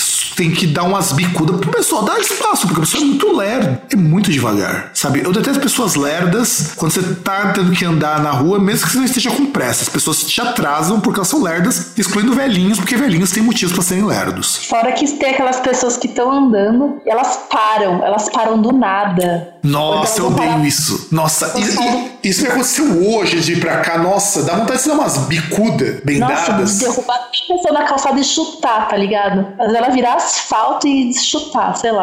Nossa, isso, E, e pior essas pessoas quando andam em grupo, né? Sim, Sim, aqui em Santo André isso é pessoas. muito comum. Isso aqui é muito comum. Por exemplo, 6 horas da tarde, às vezes eu tô indo pra trabalhar, às vezes eu paro em algum lugar pra comer, porque não dá tempo de jantar aqui em casa, aquela coisa toda. Cara, eu tô com pressa, quero ir direto pro trem, e junto aquela galera que para pra conversar no meio da rua enquanto você tá andando. Eu falo, caralho, mano, podia ter uma arma, podia ter, ter qualquer coisa e mandar todo mundo a merda. Sabe? Não dá, não dá, não dá. Isso, isso, isso, isso me ferve o sangue. Eu acho que o análogo a isso é tipo quando você tá no metrô ou no trem, a porta abre, a pessoa entra, e ela, ela tipo, beleza, entrei, pau no cu de quem tá atrás, sabe? E ela para, e ninguém mais consegue entrar direito, sabe? Mas dá pra fazer isso em São Paulo porque as pessoas te colocam dentro do trem do metrô. Ô, ô, Mariana, é o pior. Ou aquela pessoa que vai entrar, só que assim, ela olha, ela fala, ah, eu não vou entrar, eu vou no próximo trem. Só que ela fica na frente. Puta, não, cara. Eu... Eu já meti bica numa mulher feita assim, ela achou ruim. Assim, o metrô tava vazio, deixa eu contar a história. Era um dia que eu ia dar aula, ia ser uma segunda-feira, provavelmente, e eu tava entrando lá na estação da, TI pra pegar Prudente, é uma estação só, e um costume que as pessoas têm é entrar no vagão, sentar e depois continuar, porque assim eles vão sentados. O que eu não condeno, porque eu já fiz muito isso na época do trem. Eu nunca fiz em metrô, mas fiz em trem, porque trem é um deus agudo. É beleza. Sim. Só que, a partir do momento que eu estou ali na frente, eu me proponho sempre a entrar, independente de como que eu vou estar, porque eu estou ali na frente porque eu quero entrar. Se eu pudesse entrar, eu não estaria na fila. Mas já aconteceu uma vez, eu estou andando, de repente chega uma pessoa, filha da puta, é, é uma pessoa assim, iluminada por, por Satanás, bem na minha frente quando eu tô entrando. Falar, ah, também que se foda. Eu, eu tava de coturno na época, vestido de coturno. Eu entrei, mas com gosto, meteu uma bicuda e a pessoa achou ruim. Falei, vai ter um cu. Porque você tá parado, sua filha da puta. Eu falei isso mim pra ela. E aí, da hora fechou o, o metrô, eu fui embora e a pessoa ficou muito puta da vida comigo. E eu fui, trabalhar, e, e, eu fui trabalhar full pistola nesse dia. é foda, velho. Não dá pra contar com a, com a consciência, a noção dos outros. Não dá. Mano, é triste isso, falar isso, mas não dá, sabe? E, e, e, isso na Barra Funda é direto. Pior que assim, na Barra Funda tem a, ali na entrada normal, assim tal, você tem umas gradezinhas ali que é para organizar o fluxo, principalmente no horário de pico. Só que, tipo assim, uh, geralmente as pessoas que têm noção, quando elas veem que não tem mais lugar para sentar e elas querem ser, ir sentadas, elas ficam é, apoiadas na grade do lado, então fica livre para passar. Só que não, tem sempre aquela anta e, e muitas vezes até é senhora ou é velha, ou às vezes uma novinha retardada ou um troncho que fica ali na frente. Aí você passa e tromba e, e tipo a pessoa fica te olhando e fala meu, eu, eu, eu, tipo igual um tempo aí atrás eu, eu trabalhava em Guarulhos, fala pô tem que tem que estar tá 8 horas da manhã em Guarulhos meu amigo, você tá aí na minha frente, porra fica do lado. É, pior que isso, só quando você vai descer numa estação, igual Pródiga, essa maravilhosa linha amarela, filha da puta, que a entrada e a saída é do mesmo lado, que, por exemplo, você pega, você pega uma estação que um monte de gente entra e, e as pessoas não deixam você sair. Tipo, tá só você saindo e um monte de gente querendo entrar. E as pessoas vêm, tipo, ah, você espera a gente entrar, depois você sai. E aí você já sai naquele modo, tipo, aquele videoclipe do Metallica de I Disappear, que é uma que é, que é uma cena inclusive, que é uma cena de filme que eu não lembro qual que é. É um filme tipo, Impossível 2. Não, não, não, não. A cena de filme, eu digo, é uma cena de filme, se eu não me engano é clássica, inclusive, mas aí eles colocaram no videoclipe, que é tipo Jason Newsted querendo passar lá no meio do monte de gente, tipo, um, um monte de gente, acho que subindo a escada e ele querendo descer, e ninguém deixa ele descer, e ele tendo que bater, tá ligado? E, e chegar com o braço e tal, e empurrar, porque senão ele não consegue se mover. E é a mesma coisa que eu faço, principalmente descendo na República na linha amarela, que vê um monte de gente sem noção e que acha ruim. Isso que é o pior. É foda, meu. É a, a, linha amarela é uma coisa bizarra porque assim, com, enquanto você está na linha amarela, como o metrô, é um comportamento das pessoas. Quando a linha amarela faz baldeação com o trem, as mesmas pessoas que estavam na linha amarela no metrô e vão pegar o trem, a CPTM, cara, elas mudam de comportamento assim de um jeito, tipo, sabe? É um, é um negócio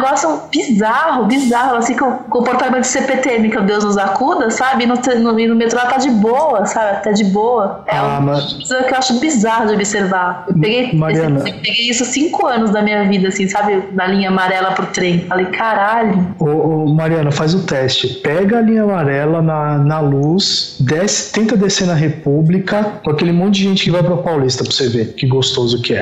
Delícia, só delícia. Eu recomendo muito, inclusive, fazer isso ou lá, ou mesmo na Estação Consolação, que né, eu vejo a Estação Paulista ali na linha amarela. Recomendo muito, é, é muito saudável. Nossa, não, não dá. Não dá, nossa. É, tu, nossa, eu tô Mari? lembrando aqui, eu senti E raiva, sabe? E tu, Mari, quais situações você detesta? E Eu já citei uma aqui que nós já desenvolvemos bem. Qual a situação que você detesta? Que você Eu odeio, por exemplo, sabe quando você vai comer no shopping, na praça de alimentação, qualquer praça de alimentação, assim, qualquer lugar, lanchonete, enfim, que Já tem como você pegar a porra da bandeja e deixar, sabe, na, na lixeira, as pessoas que deixam a bandeja na mesa, sabe? Tem uma raiva disso, uma raiva. Porque assim, aí eu- aquele argumento, ah, mas é que tem funcionário que tira, que limpa. Meu velho, tipo, não custa você pegar a porra da sua bandeja, né, e colocar na, na mesinha lá na, em cima da lixeirinha, sabe? Que tem. Eu fico, eu fico puta com isso. Ainda mais às vezes que, que o shopping tá lotado, você tá correndo no horário de algum trampo, sabe? E aquela, deixa aquela nojeira, sabe? Aquela, nossa, aquela coisa nojenta em cima da mesa, assim, eu falo, velho, ninguém tem obrigação, as pessoas estão ali pra manter a ordem, mas não pra, sabe, limpar tudo ali. assim. Nossa, eu, eu ia falar justamente isso pra incluir um ponto, porque quando o cara ele faz isso, parece que ele faz mais sujeira. É tipo aquele negócio, o cara ele chega, ele chega, tipo, ele, ele faz aquela montanha de papel e guardanapo, ele faz questão de usar todos os guardanapos, todos os sachês de ketchup que ele pegou, mesmo que não seja no sanduíche. E lambuzar a meteira, né? Passando É, é, tipo, aí ele chega assim, tipo, ah, nossa, eu, eu preciso dar uma mijada, ah, mas eu não quero ir no banheiro, vai demorar muito. Ele, ele mija em cima quase da mesa.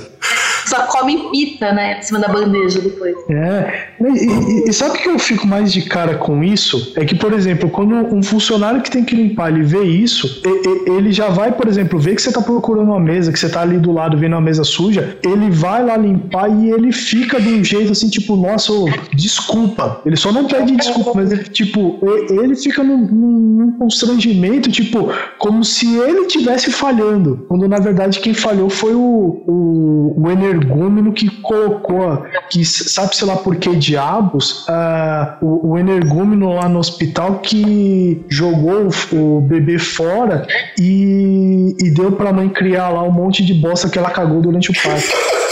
É verdade, é verdade, que é nem a placenta deu pra cuidar, né? É foda. Não, não é nem placenta isso, é, é merda mesmo.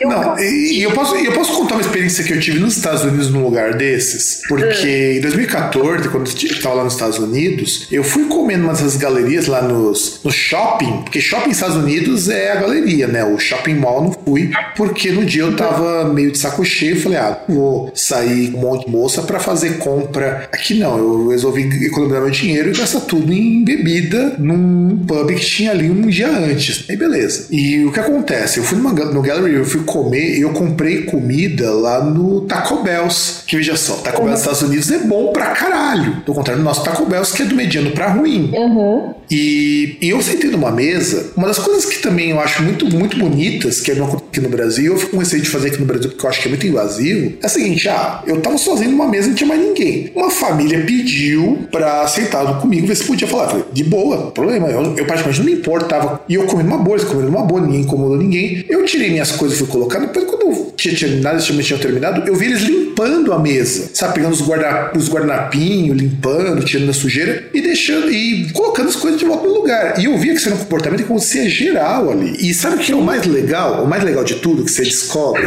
O brasileiro só é porco desse jeito porque ninguém incentiva a não ser diferente. Porque, por exemplo, se você tá num lugar em que todo mundo faz isso, você dificilmente vai fazer diferente, sabe? É, mas é bem isso. Às vezes quando você tá ali, você pega, limpa tudo e, e pega a bandeja e leva lá pra, pra, né, no lugar de destinação, o funcionário te agradece, velho, porque você levou bandeja, sabe? Tipo, bizarro. O cara fica agradecido pra caralho às vezes que você levou bandeja. Mano, Mas eu, por exemplo, quando eu tô comendo em qualquer restaurante, eu limpo a minha mesa porque ver a minha mesa suja me incomoda enquanto eu estou comendo, sabe? pra mim também. E, e aquele negócio, você já tá saindo. O que custa você sair, levar a bandeja um pouquinho mais e, e, e, tipo, você não precisa nem limpar a bandeja. Só de você tirar a bandeja ali da mesa, aí vai lá a pessoa depois e limpa, beleza. Tipo, Sim. e isso para ela você já tá fazendo muito. Tipo, é. várias vezes que eu já ia, tipo, limpar, aí já chegava o funcionário tirando meu mão, oh, obrigado. Eu falei, não, não, eu que agradeço, cara. É, quantas é uma coisa menos que, você dá, que eu não tô fazendo. E quantas vezes a gente, César, quando saía pra comer alguma coisa nesses shoppings da vida, que a gente levava nossas coisas e a gente geral lutava que o pessoal deixava as coisas na mesa. É, cara. E, e, e é um bagulho que incomoda, porque assim, é, se você for pensar, principalmente o horário de almoço, vamos supor, o horário de almoço a pessoa tá em horário lá de trabalho. Cara, se agiliza muito a vida do cara que vai vir na frente, que ele não vai perder tempo, e por consequência, se você chega e você pega a mesa mesa limpa, você poupa o seu tempo, tipo, é um tempo aí que você tá comendo assim mais sossegado. É, é, é uma questão de ocupação, porque a pessoa não vai querer pegar a bandeja do fulano que deixou, né, pra sentar naquela mesa. Ela vai sentar numa mesa vazia, sabe? É uma questão de ocupação até. Sim, muitas vezes eu já fiz isso. Teve vezes que eu levei a bandeja do cara que tava lá, mas a maioria das vezes se eu vejo bandeja lá, eu não sento, porque eu me sinto incomodado com aquilo. Se eu posso, eu tiro. Eu já fiz muito disso também, mas no geral eu não faço, eu procuro uma mesa vazia. Porque também, quando você tem as coisas ali na mesa, você nunca sabe se o cara já foi embora ou não, de fato. Porque muitas vezes os caras deixam as coisas ali, mas tem resto de lanche, resto de refrigerante. Uhum. Às vezes ele levantou a pegar outra coisa, sei lá, entendeu? Tá sozinho, não tem como deixar as coisas ali, levantou e depois volta, sei lá. Você não sabe, né? Você tá mexendo na coisa do, no prato de quem não acabou de comer, sei lá. Exatamente, exatamente. E, e é aquela lógica, né? O, o, o cretino que faz isso, geralmente ele tem aquela frase feita, né?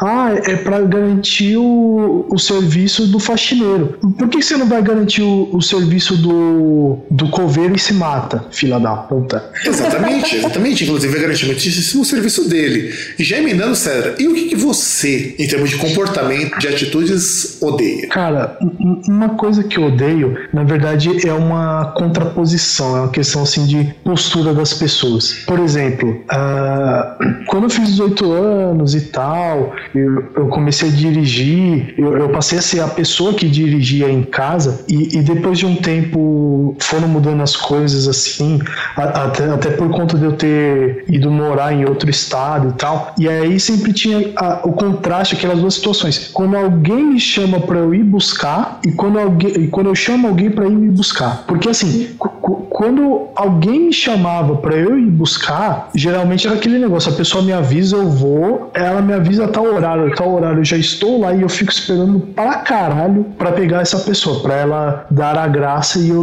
transportá-la até em casa. E, e assim, geralmente quando às vezes até dava algum problema e tipo eu chegava depois, a pessoa ainda reclama, tipo, ah, pô, tal, não sei o que, fico esperando aqui. E, e todas as vezes que eu pedia pra pessoa me buscar, sempre é aquele negócio, eu peço pra pessoa me buscar e eu fico mil anos esperando. Tipo, um monte, tá ligado? E aí a pessoa chega com o cara mais lavado do mundo e, e tipo, eu paro assim e falo, cara, vou nem falar nada, porque na boa. É, eu não posso reclamar do César, porque eu sei que isso é verdade, eu concordo plenamente, porque muitas vezes quando o César podia pegar carro, ele vinha na minha casa, o horário que ele tava falando que ele tava mais ou menos chegando, ele chegava mesmo, talvez até um pouco mais tarde, mas foda-se, ele tava vindo aqui, mesmo então eu não reclamava disso, e inclusive me trazia de volta sempre, eu só, eu só nunca fiz isso porque eu não tenho carro e eu não dirijo, senão eu faria o mesmo, porque ele realmente quebra uns galhos danados até quando eu não peço, veja só, nem quando, às vezes quando eu não peço, você vai falar, não Fábio, eu vou vir de carro, eu te trago, eu te busco, então então eu, eu concordo assim embaixo, inclusive, pau no cu de quem fez isso com você, viu? De verdade. Não, é, isso é foda. E você é um cara super, do que eu te conheço, você é um cara super prestativo e preocupado com o bem-estar das pessoas, sabe? Você é mó, mó gentil. E é foda, sabe? Quando você não tem isso, isso de volta, sabe? Não, não tem que eu... esperando, né? Uma retribuição, mas é foda. Não, e, e, o pior é que assim, é que eu acho bizarro, o, o que eu acho assim bizarro é que assim, uh, às vezes a pessoa ela te pede para buscar, é, é, ela não tem muita noção, por exemplo, às vezes, do, do lugar que ela está, entendeu? Porque teve um bagulho que foi muito engraçado, assim. Claro, agora é engraçado, mas eu lembro da época que minha irmã era viva, que, tipo, tinha, ela participava de um grupo de escoteiro ali no Parque da Água Branca, E assim, um, uma amiga dela, na verdade, duas amigas dela, né, que moravam ali na, na Amaral Gurgel, num, num prédio ali do lado do Minhocão. E, e, tipo, uma vez, tal, né, ela foi lá num sábado no, grupo de escoteiro tal, aí depois ela foi até a, a, a, casa dessas amigas dela, acho que com, com a mãe delas, e aí depois me liga e fala, ó, oh, César, vem buscar. Eu falei, não, beleza, né? Peguei o carro, fui. Aí fui parei, tá ligado? Aí eu tô lá, já tava, tipo, anoitecendo, né? Já era, tipo, umas 6 horas da tarde, algo assim. Aí, de repente, eu tô lá no carro de boa, ouvindo o rádio, o vidro todo fechado, estacionado, nem sabia se eu podia estacionar lá ou não. Aí veio um, um, uma pessoa, assim, tipo, com as pernas grossas pra caralho, de mini saia, tipo, quase dois metros de altura. Aí bate no vidro, assim, tipo, dá um tchauzinho, tipo, um oi. E eu, não, não, não, tô de boa, tá ligado?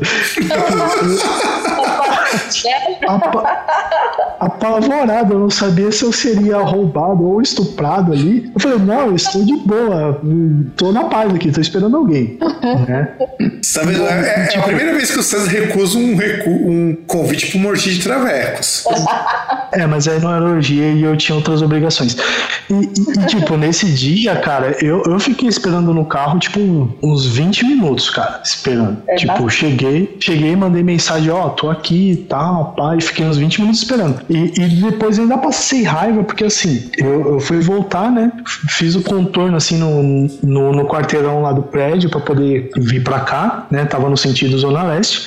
E, e assim, passou um carro na minha frente, eu saí, e esse carro ele tava indo assim na frente, aí do nada ele parou no meio da rua. E eu parei assim, tipo, assustei e tal, parei. E eu, caralho, né? Tá acontecendo o quê? Aí quando eu vou ver, o cara ele parou no meio da rua para falar com um traveco que tava na calçada pra, sei lá, combinar programa. Eu, caralho, velho, vai tomar posta na calçada. César, você me lembrou uma história. Meu irmão contou essa história, foi muito engraçado. Tava pra mim dar uma história que nada a ver, mas é, essas intervenções são sempre parte do programa. Meu irmão, uhum. na época de faculdade, saindo com os amigos dele, não, acho que o cara que tava dirigindo ou alguma coisa assim, tá, era, era um gaysão assim, bem gay mesmo, sabe? Aquele, aquele que dá a pirueta fazendo anal. Uhum, anal e, ele, e, e eles passam ali aqui na Industrial, que é uma rua muito famosa em Santo André, pela quantidade de damas de pau por metro quadrado. Uhum. Então você já imagina que é um lugar muito bem quisto, depois do shopping e tudo mais. De repente o cara abre o vidro da janela, o, a, a dama de paus coloca os peitos para fora e o cara começa a chupar os peitos dela, vidro no carro. E tipo, e, e, e, tipo, o meu irmão começa a ver aquilo e começa a rachar o bico, porque ele acha aquilo muito surreal. É, é de um surrealismo digno, sei lá, de você pegar um quadro do Dali e, e misturar junto com um disco do Cannibal Corpse e, sair alguma arte híbrida dos dois. Uau. Sabe? E meu irmão falou. Que... Exatamente. É quase praticamente, é quase que uma letra da música do DR se ela existisse hoje. Então você imagina o cara no meio da rua, abrir o vidro do carro, dar um, uma chupada no traveco e bola pra frente. Meu irmão, é que meu irmão descrevendo essa cena é muito mais engraçado. Vai, vai por mim. Mano do céu. Que meu irmão faz a sonoplastia da cena. Nossa. que eu tava do banco de trás, meu irmão, meu irmão é um dos poucos caras que ia no rolê que não bebia. Inclusive, foi nesse dia que os caras levaram o moleque puteiro e a puta fez o fio terra. Nossa, ah, você contou essa história? Sim, eu contei essa história. Que fez o fio terra e o moleque ficou muito puto porque o cara era virgão de tudo e não sabia o que era um fio terra. Agora descobriu ele descobriu da melhor maneira possível, claro. É, em, em, época que não existe mais, não existia Google, né? Pois é. Não existia Google, só não existia não, é, mas não era no celular ali na, na palma da mão, né? É verdade, é verdade. Até existia, até existia, mas era muito caro quem possuía um celular que pudesse acessar a internet. Então, nos anos 2008, 2009, é, era difícil. E assim, e eu concordo com o César, realmente as pessoas que furam são um porre. E, e voltando para mim, eu acho que seria legal eu citar uma coisa que eu detesto. Mas assim, eu, eu detesto do fundo da minha alma negra, uh, gótica e feiticeira, que é militante de internet. Puta que pariu. É. E atualmente, né, só tem isso. Não, cara, é assim, eu tenho muito amigo meu que é vegano, tenho muito amigo meu que é vegetariano, é, muitas amigas minhas são feministas, mas esse povo de internet não, não dá. É, é que nem, por exemplo, uma das coisas que eu estava comentando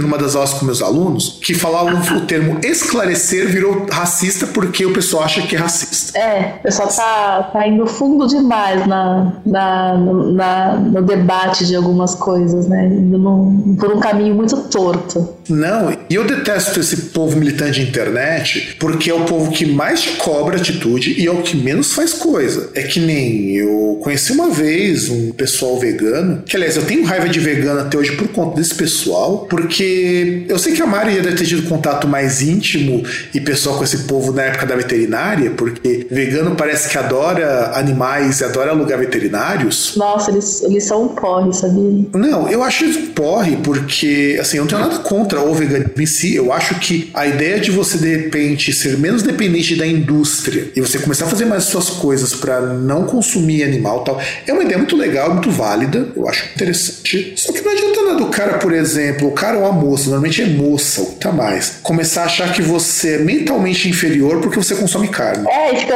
fica olhando pro teu prato com desprezo. Tipo, ah, você vai pegar isso, você vai comer isso mesmo. Caralho, velho, olha pro teu prato, sabe? Fica te julgando e fazendo uns comentários, meu, quase até desiste de comer porque você perde a fome de raiva que você fica da pessoa. Sem contar, por exemplo, teve um cara de um site famoso vegetarianismo, veganismo, que o cara problematizou o pacote de arroz que mostrava uma família branca no pacote. Depois o cara foi desmentido, falando: olha, não, tem outras versões desse mesmo pacote com outras famílias, então o que você tá falando é um monte de bosta. E o cara, no lugar de se desculpar falando que disse um monte de porcaria, não. Deixou por isso mesmo. Nossa. Ah, como sempre, né? É aquela lógica do. É, eu falo um monte, tipo, com os holofotes apontados para mim e se eu for falar, se eu for fazer um desmentido, eu faço uma nota de rodapé, né? Não, não, isso aqui é o que é pior. E ainda na minha seara de, de militantes de internet, aí você começa a se defrontar com o pior que existe da chamada, como o pessoal, o Pondé colocou isso daí de forma brilhante e odeio ter que falar isso, a esquerda festiva. Aí de repente você vê os caras que fumam maconha achando que vão fazer revolução porque fumam maconha. Ah, bicho, você tá ficando é, brisadão das ideias, tá tendo uma larica do cão e achando que você é revolucionário. Revolucionário é você pegar isso daí e ir contra o capital, não você fumar um baseado. Que inclusive você muitas vezes tá fumando baseado às custas do negro periférico ali da favela que tá tomando tiro de PM pra poder vender tua droguinha. Ah, não, e, e tá ajudando na lavagem de dinheiro, tráfico de armas e o caralho, né? Exato. eleição de senadores aí, coisa do tipo. E, e, e eu acho que o pior é o seguinte, porque o, o, cara ele vem, ele fala essas coisas, é, principalmente essa questão do, do veganismo, vegetarianismo, igual você falou. Tipo, a, a pessoa ela não fala como, como se fosse, por exemplo, dela pegar e, tipo, uh, partir num ponto que ela vai consumir coisas mais saudáveis e tal, e ter um contato maior, um controle maior com aquilo que ela vai consumir. É, é simplesmente porque ela acha que, em, em vez de ter um aço, um espaço para ter carnes no mercado, você tem que ter um espaço lá para alimentos orgânicos que custam 10 vezes o valor de um alimento normal. Pois é. Exato. E sabe o que é mais bizarro? Quando tava nos Estados Unidos, você vai na parte de. Eu fui lá no mercado, na parte de produtos veganos e produtos orgânicos, é o mesmo preço do produto normal. E por quê? E aí, porque o pessoal faz questão de que as pessoas consumam isso e ser vegano, sei lá, né, na Inglaterra, na Alemanha, nos Estados Unidos, que tudo custa um preço acessível para as camadas de classe média baixa, pelo menos, que a maioria da população está nesse ponto, classe média baixa, lá na Europa e nos Estados Unidos, mesmo com um índice de pobres muito alto, ainda a maioria está na classe média baixa, é acessível. Dura você ter que comprar, por um pé de alface, isso que as pessoas não se tocam, custando 10 com, custando 7, que eu já vi custando 7 conto, um pé de alface orgânica. Se bem que agora você acha orgânicos a um preço muito convidativo. Eu comprei couve orgânica esses tempos por 3,50, que é o preço de uma couve normal. Ela era menorzinha, era menorzinha, mas não era ruim não. Eu gostei bastante. Eu só compro tempero orgânico porque ele é o mesmo preço do tempero normal, por exemplo. Manjericão orgânico custa a mesma coisa do manjericão normal. Inclusive, manjericão orgânico, ele, as folhas são melhores para você preparar coisa. Elas Então, podem ser mirra, mas elas são melhores. não, e normalmente é o mesmo tamanho, mesma coisa, só que as folhas elas são menos ressecadas, sabe? Então, eu acho isso uma coisa legal. Mas militante matam interno- com fresca, né? Sim, sim, sim, exatamente. Isso esses militantes de internet, o que eles podem tudo isso é porque, por exemplo, tem causas que são muito boas. Eu acho assim, que a gente tem que reduzir o consumo de carne, tem, porque, porra, carne em excesso faz um mal terrível para o organismo, satura muito de proteína. Para que o esquema de produção consome muita água, é, precisa de tratamento, essa água, né, para hum. tratar toda a linha verde e, e, vermelha do abate, né? Então é, é uma coisa extremamente danosa, ah. assim, para o ambiente, né? Ainda que tenha emissão de gases também, né? E, e sem contar também que às vezes, muita, é, muitas vezes, é, você pega grãos que você poderia usar na alimentação das pessoas e você usa para alimentar esses rebanhos, né? Tipo, principalmente milho tal. E, e assim, é, é, uma coisa como, por exemplo, a, a questão de você pegar, por exemplo, transporte individual versus transporte público. É claro que seria muito melhor você usar transporte público e você usar cada vez combustíveis mais renováveis ah, para melhorar a nossa qualidade de vida. Porque assim, você vai poluir menos, você vai ter um mundo aí para você e para os outros, para quem vir depois, muito mais saudável. Sim. sim, sim, sim, sim, sim. E a minha comunidade de internet, que você pega todas as causas que eles defendem, são causas legítimas. Eu acho, por exemplo, o veganismo é uma causa muito legítima, no sentido de você repensar o modelo de consumo de alimentos. E as alternativas que eles arrumam são alternativas muito interessantes. Tipo, de repente você não precisa de tanta coisa para fazer os pratos e tudo mais. É legal pra caramba. E o feminismo, por exemplo, que agora tá em moda, pô, é uma pauta legítima foda pra caralho. Eu acho que com tudo que a gente teve de avanço, mulher ainda sofre o dobro ou o triplo do que o homem fazer as mesmas coisas. Só que de repente você começa a pegar umas pessoas que acham que tem que ser anti isso, dizendo que homem é privilegiado, e de repente você esquece que, porra, que privilégio tem o cara que mora na rua, o cara que é explorado no dia de trabalho, como ela também vai ser muitas vezes. Você mesmo, Maria, já trabalhou em frigoríficos, sabe como que é isso? Pô, você vai dizer que o cara que trabalha no frigorífico é, é o cara que é o explorador, de repente, frente à pessoa que comanda ele, pode ser uma mulher? É foda isso. É foda, é foda mesmo. Só que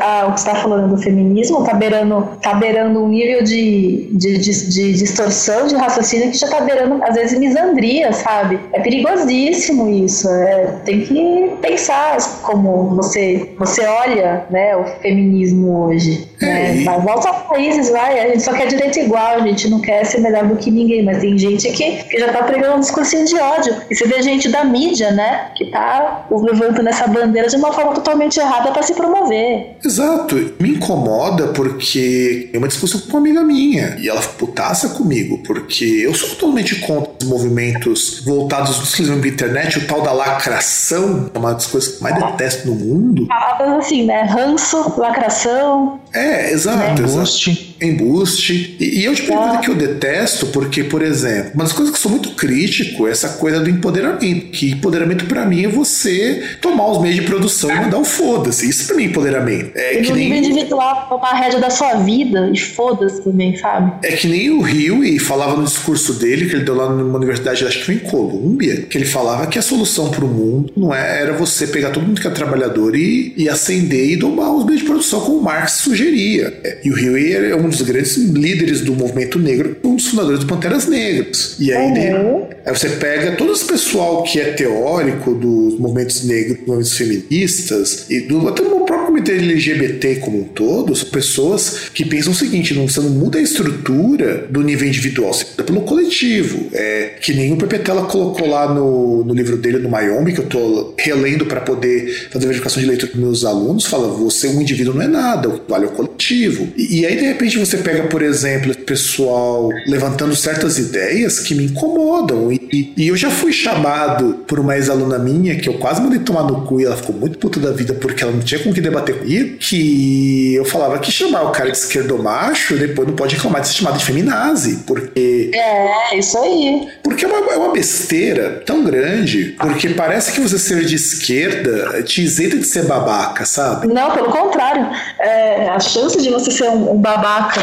nesse, né, que ele está falando nas redes sociais, enfim, nesse, nesse âmbito que a gente está discutindo, é altíssima a chance. Eu já conheci caras, ó, só pra, antes de você falar qualquer coisa, eu conheci caras que eram pró-feminismo, pró-LGBT e tudo mais, só pra catamina, meu. E eu acho isso nojento. Sim. Que é o que eu mais detesto. Junto com isso, eu detesto o homem desconstruidão, porque para mim isso não existe. Mas é isso, César, prossiga. Não, então, eu só queria falar que até nesse âmbito, assim, que tem, por exemplo, muita mulher que aí fala, por exemplo, ela é. que aí já fala que, ah, por causa do patriarcado, além de mulher, ela é lésbica, e que aí a mulher que, que não é lésbica, ela, ela dá biscoito para macho, né? É. É a chamada Paquita Gratidão e outras coisas que, tipo, que a mulher, ela. Que aí, se ela for mulher, militante, lésbica, e aí isso é o máximo. Como se não houvesse, por exemplo, entre outras coisas, é, relacionamentos abusivos entre mulheres, né?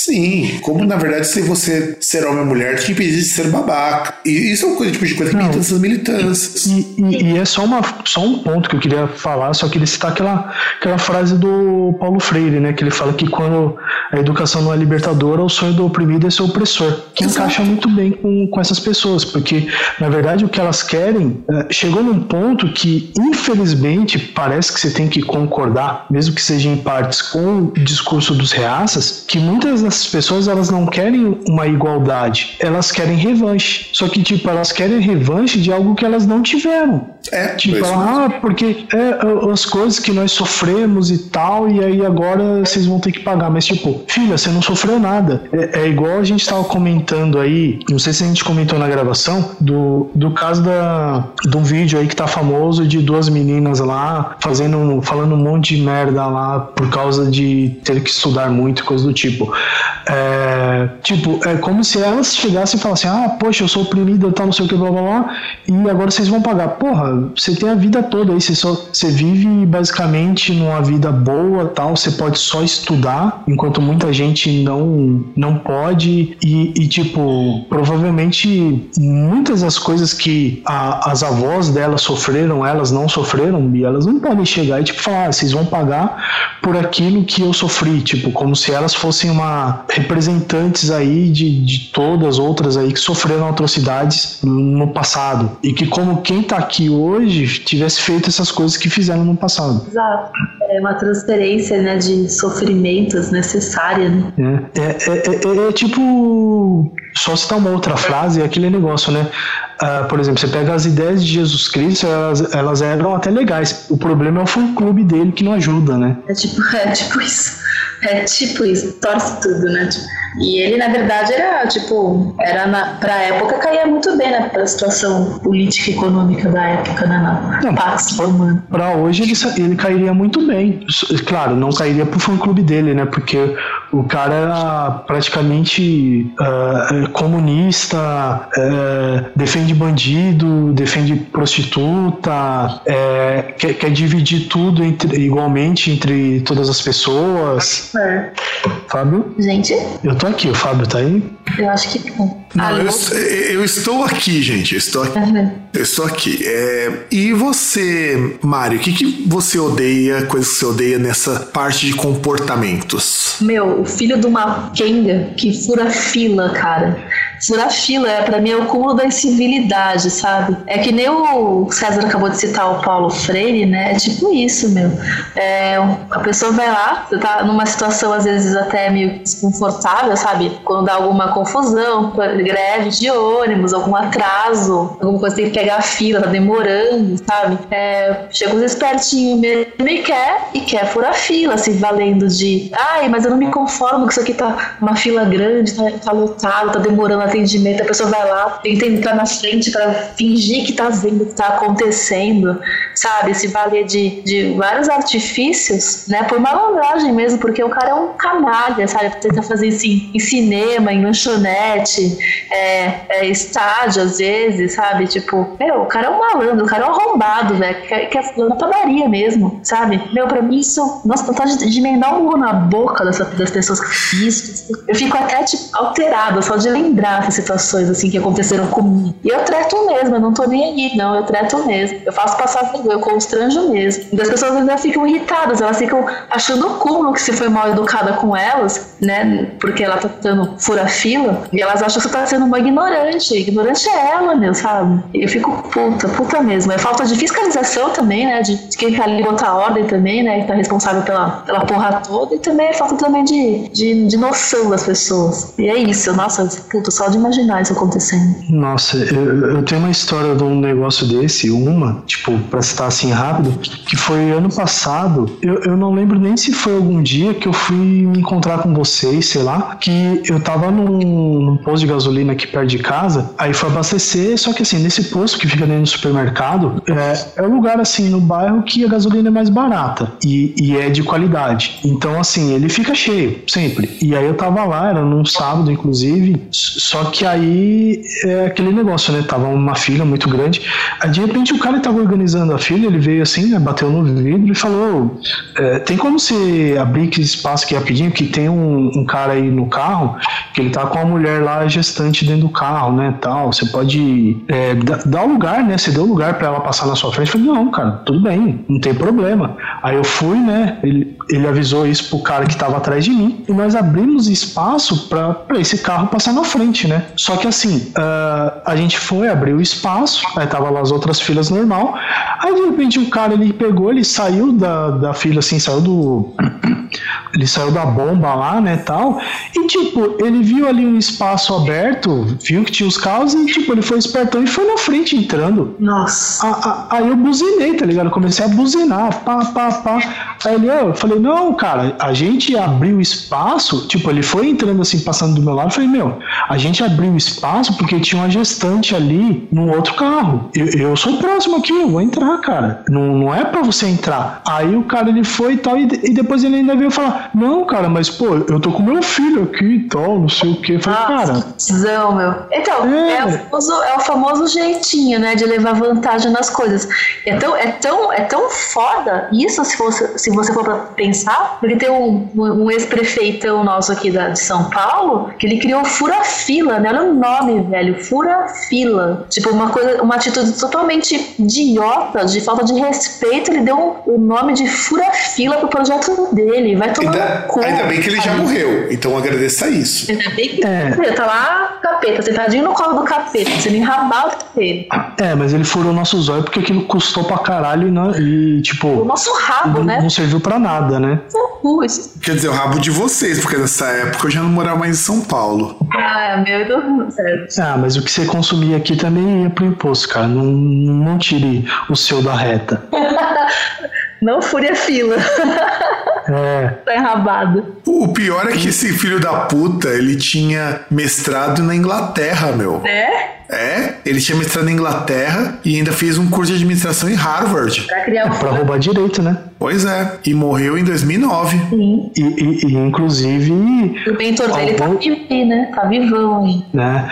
Não, e, e, o pior é que, assim, inclusive, algumas das pessoas que denunciaram ele nos casos de corrupção foram a mulher e o filho, né? Sim, Nossa, eu lembro que cara maravilhoso que é. A entrevista de, dela na TV, eu lembro direitinho. É Niceia, né? É. Daquela, nossa, eu lembro direitinho dessa entrevista. E, e, e só uma coisa que eu queria comentar também, para finalizar sobre isso, para finalizar a minha parte, é, é que assim, é é que chega naquele ponto que a pessoa ela se coloca, tipo, num pedestal, como se ela fosse super importante, como se o tempo dela fosse muito mais valioso que o seu, dela chegar tipo, ah, não, mas eu vou na frente. Tipo, meu, vai na frente por quê? Desculpa, qual, qual que é a justificativa, sabe? Tipo, sei lá, você vai tirar sua mãe da, da forca? Você vai buscar sua mãe na zona? Pô, se a mãe da Suzy, é importante, cara. Onde você vai fazer a velha voltar a pé pra casa? Não, cara, mas você deixa ela lá e ela faz uma extra aí. Mas não dá, meu. A, a, a, até as putas precisam seguir horário, pô. Sim. Você tá pensando que só porque a zona não é organizado? Às vezes é mais organizado que muitas coisas que deveriam ser organizadas, né? É, é igual o crime no Brasil, né? Que o crime é organizado e as polícias não. É. Exatamente. E você, César, pra gente poder pegar nossa última coisa de atitudes que nós odiamos, o que você tem a colocar de atitudes que você odeia? Caralho, velho. Putz. Não, além de caralho, o que mais você odeia? Não, é, é que eu tenho que pensar agora, cara, que foi um negócio tão de alívio mesmo, sabe? De a gente botar essas coisas para fora que eu tenho que pensar em alguma coisa que eu odeio para poder, tipo, preciso pensar mesmo, né, cara? Não, não vem algo assim à mente tão fácil. Então pegue o que vem mais fácil. Primeira, primeira coisa que vem na tua cara, cabeça de coisa que você odeia. Não, eu, eu tô tentando, porque a gente já falou tantas coisas que são Odiosas. quase que, que universais, sabe? Por exemplo, você Sim. curte pessoas que acham que o Brasil vai mudar por meio de correntes de WhatsApp?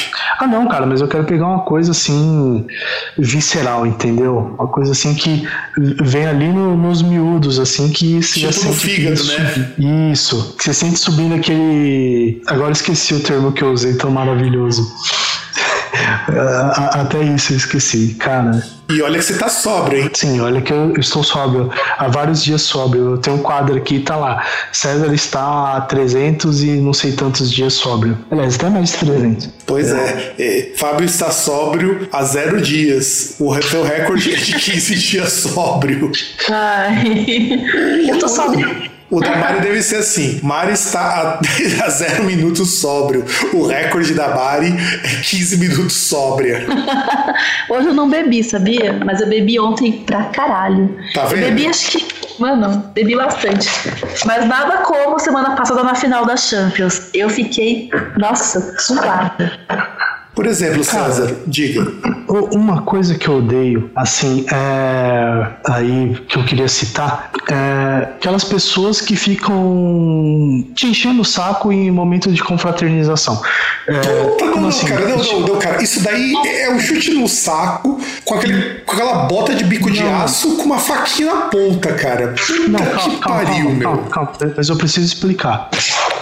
Como assim? O, o, o que, que eu quero dizer? Eu quero dizer, por exemplo, uh, aquela pessoa que, sei lá, você tá num churrasco ali, você tá de boa tal, aí você tá bebendo. Aí, tipo, você parou de beber, sei lá, tipo, cada um sabe o seu ritmo e tal, essas coisas. Aí, de repente, a pessoa, ô, Fulano, você não vai beber, não? Bebe mais um pouquinho e tal, não sei o quê. Fala, não, tô de boa. Tipo, não, bebe aí mais um pouquinho e tal. Aí você, não, eu, eu tô de boa, agora eu tô tomando refri e tal. Fala, não, mas bebe aí, pô. Não vai beber é, por quê? Pacote, não aguenta, tipo, enchendo o saco. Não, nem, nem questão de fracote. Se fosse, tudo bem, mas a, a, aquela pessoa que fica te enchendo o saco, tá ligado? Porque assim, uh, a, até questão de experiências, assim, o, o, Fábio sabe, tipo, várias vezes, tipo, churrasco, essas coisas que, que a gente foi junto. E, tipo, uma época e uns momentos, e é aquele negócio. É, eu, só sei, eu só sabia beber de um jeito, que é beber muito. Inclusive, ó, isso tem que citar. Inclusive, quando eu parava de beber, o César, o César era esse cara chato. Pô, você não vai beber mais, não, Fabio? Não, não, não, não. Eu, se, eu já fiz isso, foi uma outra vez e de zoeira. Mas fez, cara. E tipo, não, não, mas, quando mas eu parava de beber, quando eu tava zoado, eu parava de beber antes do César e era o César que dirigia, hein? Não, não, não. Mas, mas se eu bebi e dirigia, era aquele negócio. Por exemplo, a, a gente vai num lugar que, sei lá, a gente chegava meio-dia e ficava até 10 horas da noite. Na verdade, ficava, chegava, chegava meio-dia e ia embora meio-dia do outro dia, você quer dizer, né? Que já aconteceu isso uma vez. Também, mas aí, mas é aquele negócio, é aquele ponto que é assim, eu tô enchendo a cara, mas eu sei que quando eu for dirigir, eu vou dirigir sóbrio. Mas, mas enfim, uh, é aquele negócio. Só que assim, eu sei que eu chegar num ponto de beber, beber muito, beber, beber, beber, eu sei que eu vou passar mal. Como, por exemplo, uma história numa, numa festa de uma, de uma prima, que eu cheguei assim, festa de família, né? A gente foi lá na, na chácara dos pais dessa, dessa prima, aqui no quase interior de São Paulo, né? Perto de São Roque. E no, na hora que eu cheguei, fui lá, comi e tal, bem, e fui beber, bebendo um monte de coisa. E é cerveja, cerveja ali, esse suco de milho, né? Que, que o pessoal curte, né? E fui bebendo outras coisas junto. E, e, tipo, quando eu fui no banheiro que eu precisei ir ao banheiro, né? Como é que é o mesmo termo? É chamar o. Como é que é o termo que dizem para isso? Eu só conheço tirar água do joelho, cara. Não, não, não, não. É outra coisa. Você vai chamar o, chamar o Hugo. Não, não sei, tem que chamar o Hugo quando você vai vomitar. Sim, não, mas é justamente o que eu ia fazer. E aí eu, tipo, eu fui, fui no banheiro, só que, tipo, era uma festa de família que tinha várias crianças, então aí mãe com criança lá no, no banheiro, lá, um tempão. Eu fiquei esperando sentado num quarto, assim, na, sentado na cama. Aí de repente eu baixei minha cabeça e eu botei para fora em cima de um tapete. Pensei que você ia falar, Sandra. Eu botei pra fora em cima de um moleque.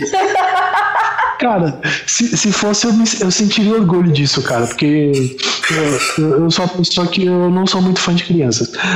Mas, mas enfim, é, e é aquele negócio, cara. É, é um momento, tipo, é, já, já devo ter falado aqui, e o Fábio conhece essa história, do, do massacre do Dia dos Namorados, que foi um dia que eu fui levei uma Stolichnaya, misturei Ah, Stolichnaya sim. com catuaba e coisa do tipo, e eu passei de SAMU. E eu, eu, eu conheci, e eu, eu passei a noite no hospital do Mandaqui, Caralho. depois de ter enfiado a testa no chão, quando tentaram me levantar porque eu estava caído num ponto de ônibus. Eu lembro dessa história. Inclusive, foi a história que o César queimou o filme dele com uma moça que também não valia muito a pena manter o filme não queimado. Ah, queimei o filme caralho. Ah, pessoa escrota pra caralho. Pau no cu que morra. Nossa. Ah, não, é mó nada a ver, tipo, é.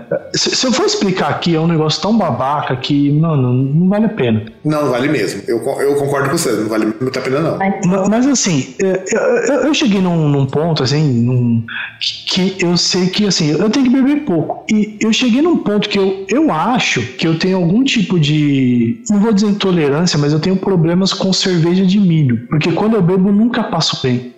Isso, isso eu concordo, cara. Mas eu acho que ninguém deveria passar bem com cerveja de Não. Não, então, mas por exemplo, a, a última vez que eu saí pra beber cerveja de milho, inclusive fomos juntos num churrasco de um amigo em São Bernardo. Ah, sim. Cara, eu, eu voltei super de boa. Eu não fiquei bêbado nem nada. Só que quando eu cheguei em casa, eu vomitei. Se bem que nesse dia que nós fomos em São Bernardo, tomamos hidromel para caralho também. Não, não tomamos para caralho. Você tomou, eu não tomei. Devia ter tomado porque era a melhor coisa que tinha naquela festa. Ent- Então, mas eu não tomei. E, e aí que eu cheguei nesse ponto que, tipo, eu, eu tava de boa, tava bem, não, não fiquei bêbado. Tinha umas pessoas lá que, tipo, eu nem conhecia e, tipo, ah, bebe aí, bebe mais e tal. E eu, tipo, não, tô, tô bebendo refrigerante e tal, vou comer uma coisinha e tal, porque é, né, tem, tem um ritmo mais. Porque eu cheguei nesse ponto que eu acho, cerveja de milho pra mim não dá, cara. Eu vou beber esse negócio e vomitar. E era o que tinha lá que queriam que eu bebesse. Então, tipo, Exceto, Tipo, exceto, exceto o hidromel do Pedrão e as cervejas que eu trouxe. Ah, mas isso aí acabou, né? Eu tô falando isso aí, tipo, já era umas 11 horas, meia-noite, por aí, Sim, isso é verdade. né? E, e- e, enfim, é só pra falar que é aquele negócio, tipo, eu não fique enchendo o saco assim, falando, ô, bebe, bebe, bebe, porque você não sabe como é que é a pessoa. E, e a pior coisa, você vai ficar falando pra pessoa beber, beber, beber, depois você vai estar lá com aquele bêbado que pode ser um bêbado extremamente chato, Né? que vai vomitar em cima de você e vai dar trabalho. É verdade. Inclusive, nesse dia que nós fomos lá em São Bernardo, cara, eu devo ter tomado todas. O César também tomou quase todas, porque a gente viu umas cachaça ali meio punk. Hum, Não, eu, eu tomei pouco, tanto que você tava, você tava mal e eu não tava. Não, eu tava zoado, eu não estava mal. aí. Com mal foram as outras pessoas ali, eu estava só zoado. Então, você tava zoado, eu, tava de boa. Tanto que eu tirei um cochilo ali uma hora porque eu não tava aguentando. Que aliás, Mas tá- que, aliás é um dia a gente precisa juntar mais, uma, mais um pouco pra gente fazer histórias de bebedeiras dois. Nossa, sensacional. Eu juntei algumas já, viu, né, depois daquela vez. Ma- Mas é praticamente a Mari tem carteirinha de sócia benemérita do ar. Quando o pessoal vai pensar em exemplos de não seguir, tem a foto da Mari ali. Tipo, a, a- Mari, ela não calcula o consumo dela de álcool em copos, calcula em hectolitros. Uma coluna, né, de álcool, assim. Exato. A Mari, simplesmente, quando ela começa a beber, ela tem que verificar se o nível de álcool dela vai estar mais ou menos próximo ao nível de sangue dela no- naquele dia. Porque se estiver abaixo, não, não, dá, não dá bem essa situação. Dá ruim, dá muito ruim. Eu, eu- eu achava que, eu achava que ela contava em piscinas olímpicas. Não por causa do tamanho. Ela máximo contaria em piscinas de lona. Se Não, volume, eu digo. Isso. Exatamente, por causa do tamanho. Porque se ela fosse do meu tamanho, do seu tamanho, César, ela com cer- certeza contaria em estádios de futebol. E latifúndios, né? Exatamente. Qu- qu- Quantos alqueires de trigo ela tá ingerindo naquele dia? Tipo, fala aí. Não, porque, tipo, eu ia falar que a Mari, por exemplo, ela não, não conta a quantidade que ela bebe em ml. A quantidade de que ela já tá começando a contar a partir de tempo. Em quanto tempo ela consegue consumir aquele barril de chopp? Ah, eu, eu- ia falar que, na verdade, antes da crise hídrica, volume morto era o tanto de bebida que a Mariana tomava numa nas vacas magras. Exatamente. Enquanto de bebida não alcoólica. Não alcoólica. Não, bebida alcoólica. Mas eu sabia que você falou uma coisa certa. Agora eu quantifico o quanto eu bebo de verdade. É o quanto eu aguento, assim. Sei lá, se eu comecei a beber meio-dia, às vezes é noite eu tô ok ainda, sabia? Tipo, Tipo, é, é porque a Mari, naquele período, já consumiu o peso dela em álcool. É por aí, é verdade, é por aí. Afinal, teve um final de semana aí, teve a final do Corinthians contra o Palmeiras. Meu, eu tomei muita. Eu, eu contabilizei assim, eu fiquei assustada, de verdade, de verdade. Assim, dois dias eu fiquei assustadíssima. Tipo, é, é, é, deu pra você esvaziar sua geladeira de cerveja ou você teve que mandar buscar mais do bar? Não, eu saí pra pegar mais, eu bebi em outros lugares ainda. Foi, foi zoado. Tá vendo? A, a Mari praticamente ela tá precisando de ajuda do AA. Eu acho que talvez. Vai, vai, vai ter que encontrar Jesus pra poder melhorar isso daí. Não, não, eu já. Tem certos encontros que eu passo. Tipo aquele que eu mandei o um print pra vocês, sabe? Tipo esses aí eu passo. Jesus tá nele, nesse, nessa lista. A não ser que Jesus fosse um cara de dois metros musculoso, né? É, aí, sei lá, né? Não nem ser musculoso, mas assim, hoje em dia eu só quero um cara legal, sei lá. Porque afinal de contas, a, a, provavelmente se a Mari pegasse o quanto que ela bebeu nos últimos, nas últimas semanas, provavelmente dava pra alagar a casa dela e ainda por cima deixar fazer uma piscininha pro Loki. É, imagina que bonitinho uma piscininha pra ele. Exatamente. De, de, de, cerveja e vômito. É, mas ele não ia ficar no, na piscininha toda hora, tadinho. Porque ele é saudável. Né? Então, é saudável e limpo. Ele não ia ficar na piscininha de vômito. É diferente. Mas, do, mas do, eu não do, entendo isso. É que eu ia falar o seguinte: é diferente do cachorro do Eric, lá, o, o texto do Labito, que o cachorro era viciado em Heineken. É sério, se você tivesse tomando Heineken na frente dele, ele encerrava sua Heineken. Nossa. Você tem que segurar passa, né? Não, é sério. Ele, fala, ele gostava mais de barril ainda por si. Tenso, hein? Ele ia lá e ainda conseguia acionar, acionar aquela valvulinha, né? Pra... Não duvide, viu? Não duvide. O, o, o, o, o Joca, inclusive, o Eric falava que não tomava cerveja perto dele justamente por causa disso, porque ele ficava com vontade. Pois é, imagina. Era um cachorro alcoólatra. Ele tomava no, no estúdio, quando ele tava dormindo, mas ele na frente ele ficava de olho querendo, querendo cerveja. Você tem que tomar cuidado pra ver se o Loki não vai querer também, não, Mari. Tadinho, tadinho do Loquinho. Não, mas, mas eu não entendo. Mas eu, mas eu não entendo isso, porque a, a Mariana exclui Jesus dos encontros. Pô, o, o é legal, ele joga sinuca, joga boliche. Tudo bem que ele mora num sítio com um monte de mulher que serve ele, né? Isso é meio é. estranho.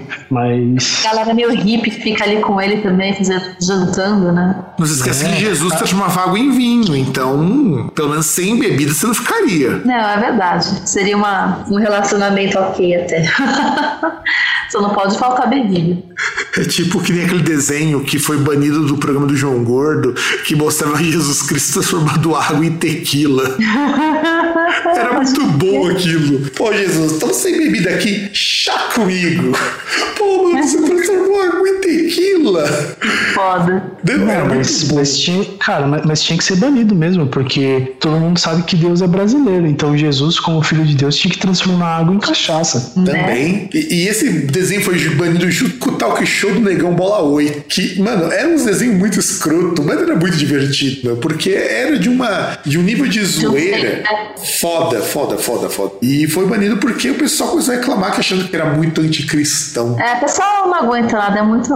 É muito. É muito. Só porque o Jesus transformava em água, água em tequila, pô, é, é, é sensacional. É, é, é muito vitimismo. Exatamente. Bom, gente, então acho que é isso aí. Nós já falamos um monte de coisa que nós odiamos. Inclusive, nós odiamos vocês, não é verdade? Vocês também talvez nos odeiem devido a este programa. Espero que odeiem mesmo, de verdade, porque o ódio, o ódio fortalece. O ódio transforma as pessoas em gente, em gente decente, gente de bem. É, pelo menos a gente nunca será esquecido, né? Afinal de contas, isso, isso que vai acontecer. E bom, gente, então eu acho que encerramos a nossa volta. Espero que nós consigamos voltar com outro programa, se não der nenhum problema com a gente, problema comigo. Se nós estivermos vivos até lá, nós estivermos mais decrépitos do que nós estamos. E vocês querem deixar algum último recado? Não, eu queria falar para vocês que que bom que a gente conseguiu se reencontrar hoje, depois de tantos desencontros, e é isso. E pro pessoal aí também. Oi, pessoal, de novo. Inclusive, já teve gente que tava pedindo pela volta do programa. É sério, que legal. Sim, sim, senhora. Afinal de contas, para alguém a gente faz falta. E você, César, o que você tem a dizer pro nosso ouvinte ou nosso ouvinte que nos escuta atenciosamente? Então, eu queria complementar nessa parte aí que vocês falaram de as pessoas odiarem e tal. E eu, eu acho até que é legal, assim, certo ponto não, mas pensando bem, até melhor as pessoas nos odiarem, porque quando, pelo menos você pega essas gerações aí mais recentes, a pessoa, é, no cotidiano aí, ah, quando a pessoa odeia alguma coisa, parece, parece, sim, parece uma rola, porque a pessoa não tira da boca, tá sempre falando é. sobre essa coisa. Também. Então seria bom nos odiarem, né? E espalharem a palavra. Seria bom as pessoas é, lembrarem da gente e fazerem como. Caramba, fazerem como herpes bucal no carnaval e passar pra frente. Inclusive, pass inclusive passando herpes pro, pro piruzinho e pra coisas astreladas a isso, porque isso é top. Não, não, mas, mas só o bucal mesmo, só pra fazer o boca a boca e tal e passar. Mas boca com alguma herpes coisa também vale. Também vale. herpes não, é herpes, cara. Não, mas vamos pensar na herpes labial, vai, vamos. Mas é nisso que o Fábio vai chegar. Exatamente. Não, mas é, é, é, é, que boca no negócio não passa informação, entendeu? Boca a boca passa. Quem disse que não passa informação? A gente nunca sabe. Se, se a amiguinha não se. Não, não inventa uma comunicação na base do boquete. A gente nunca sabe. É. Usa Libras? Afinal de contas, ali também é uma boca, né? Então Exatamente.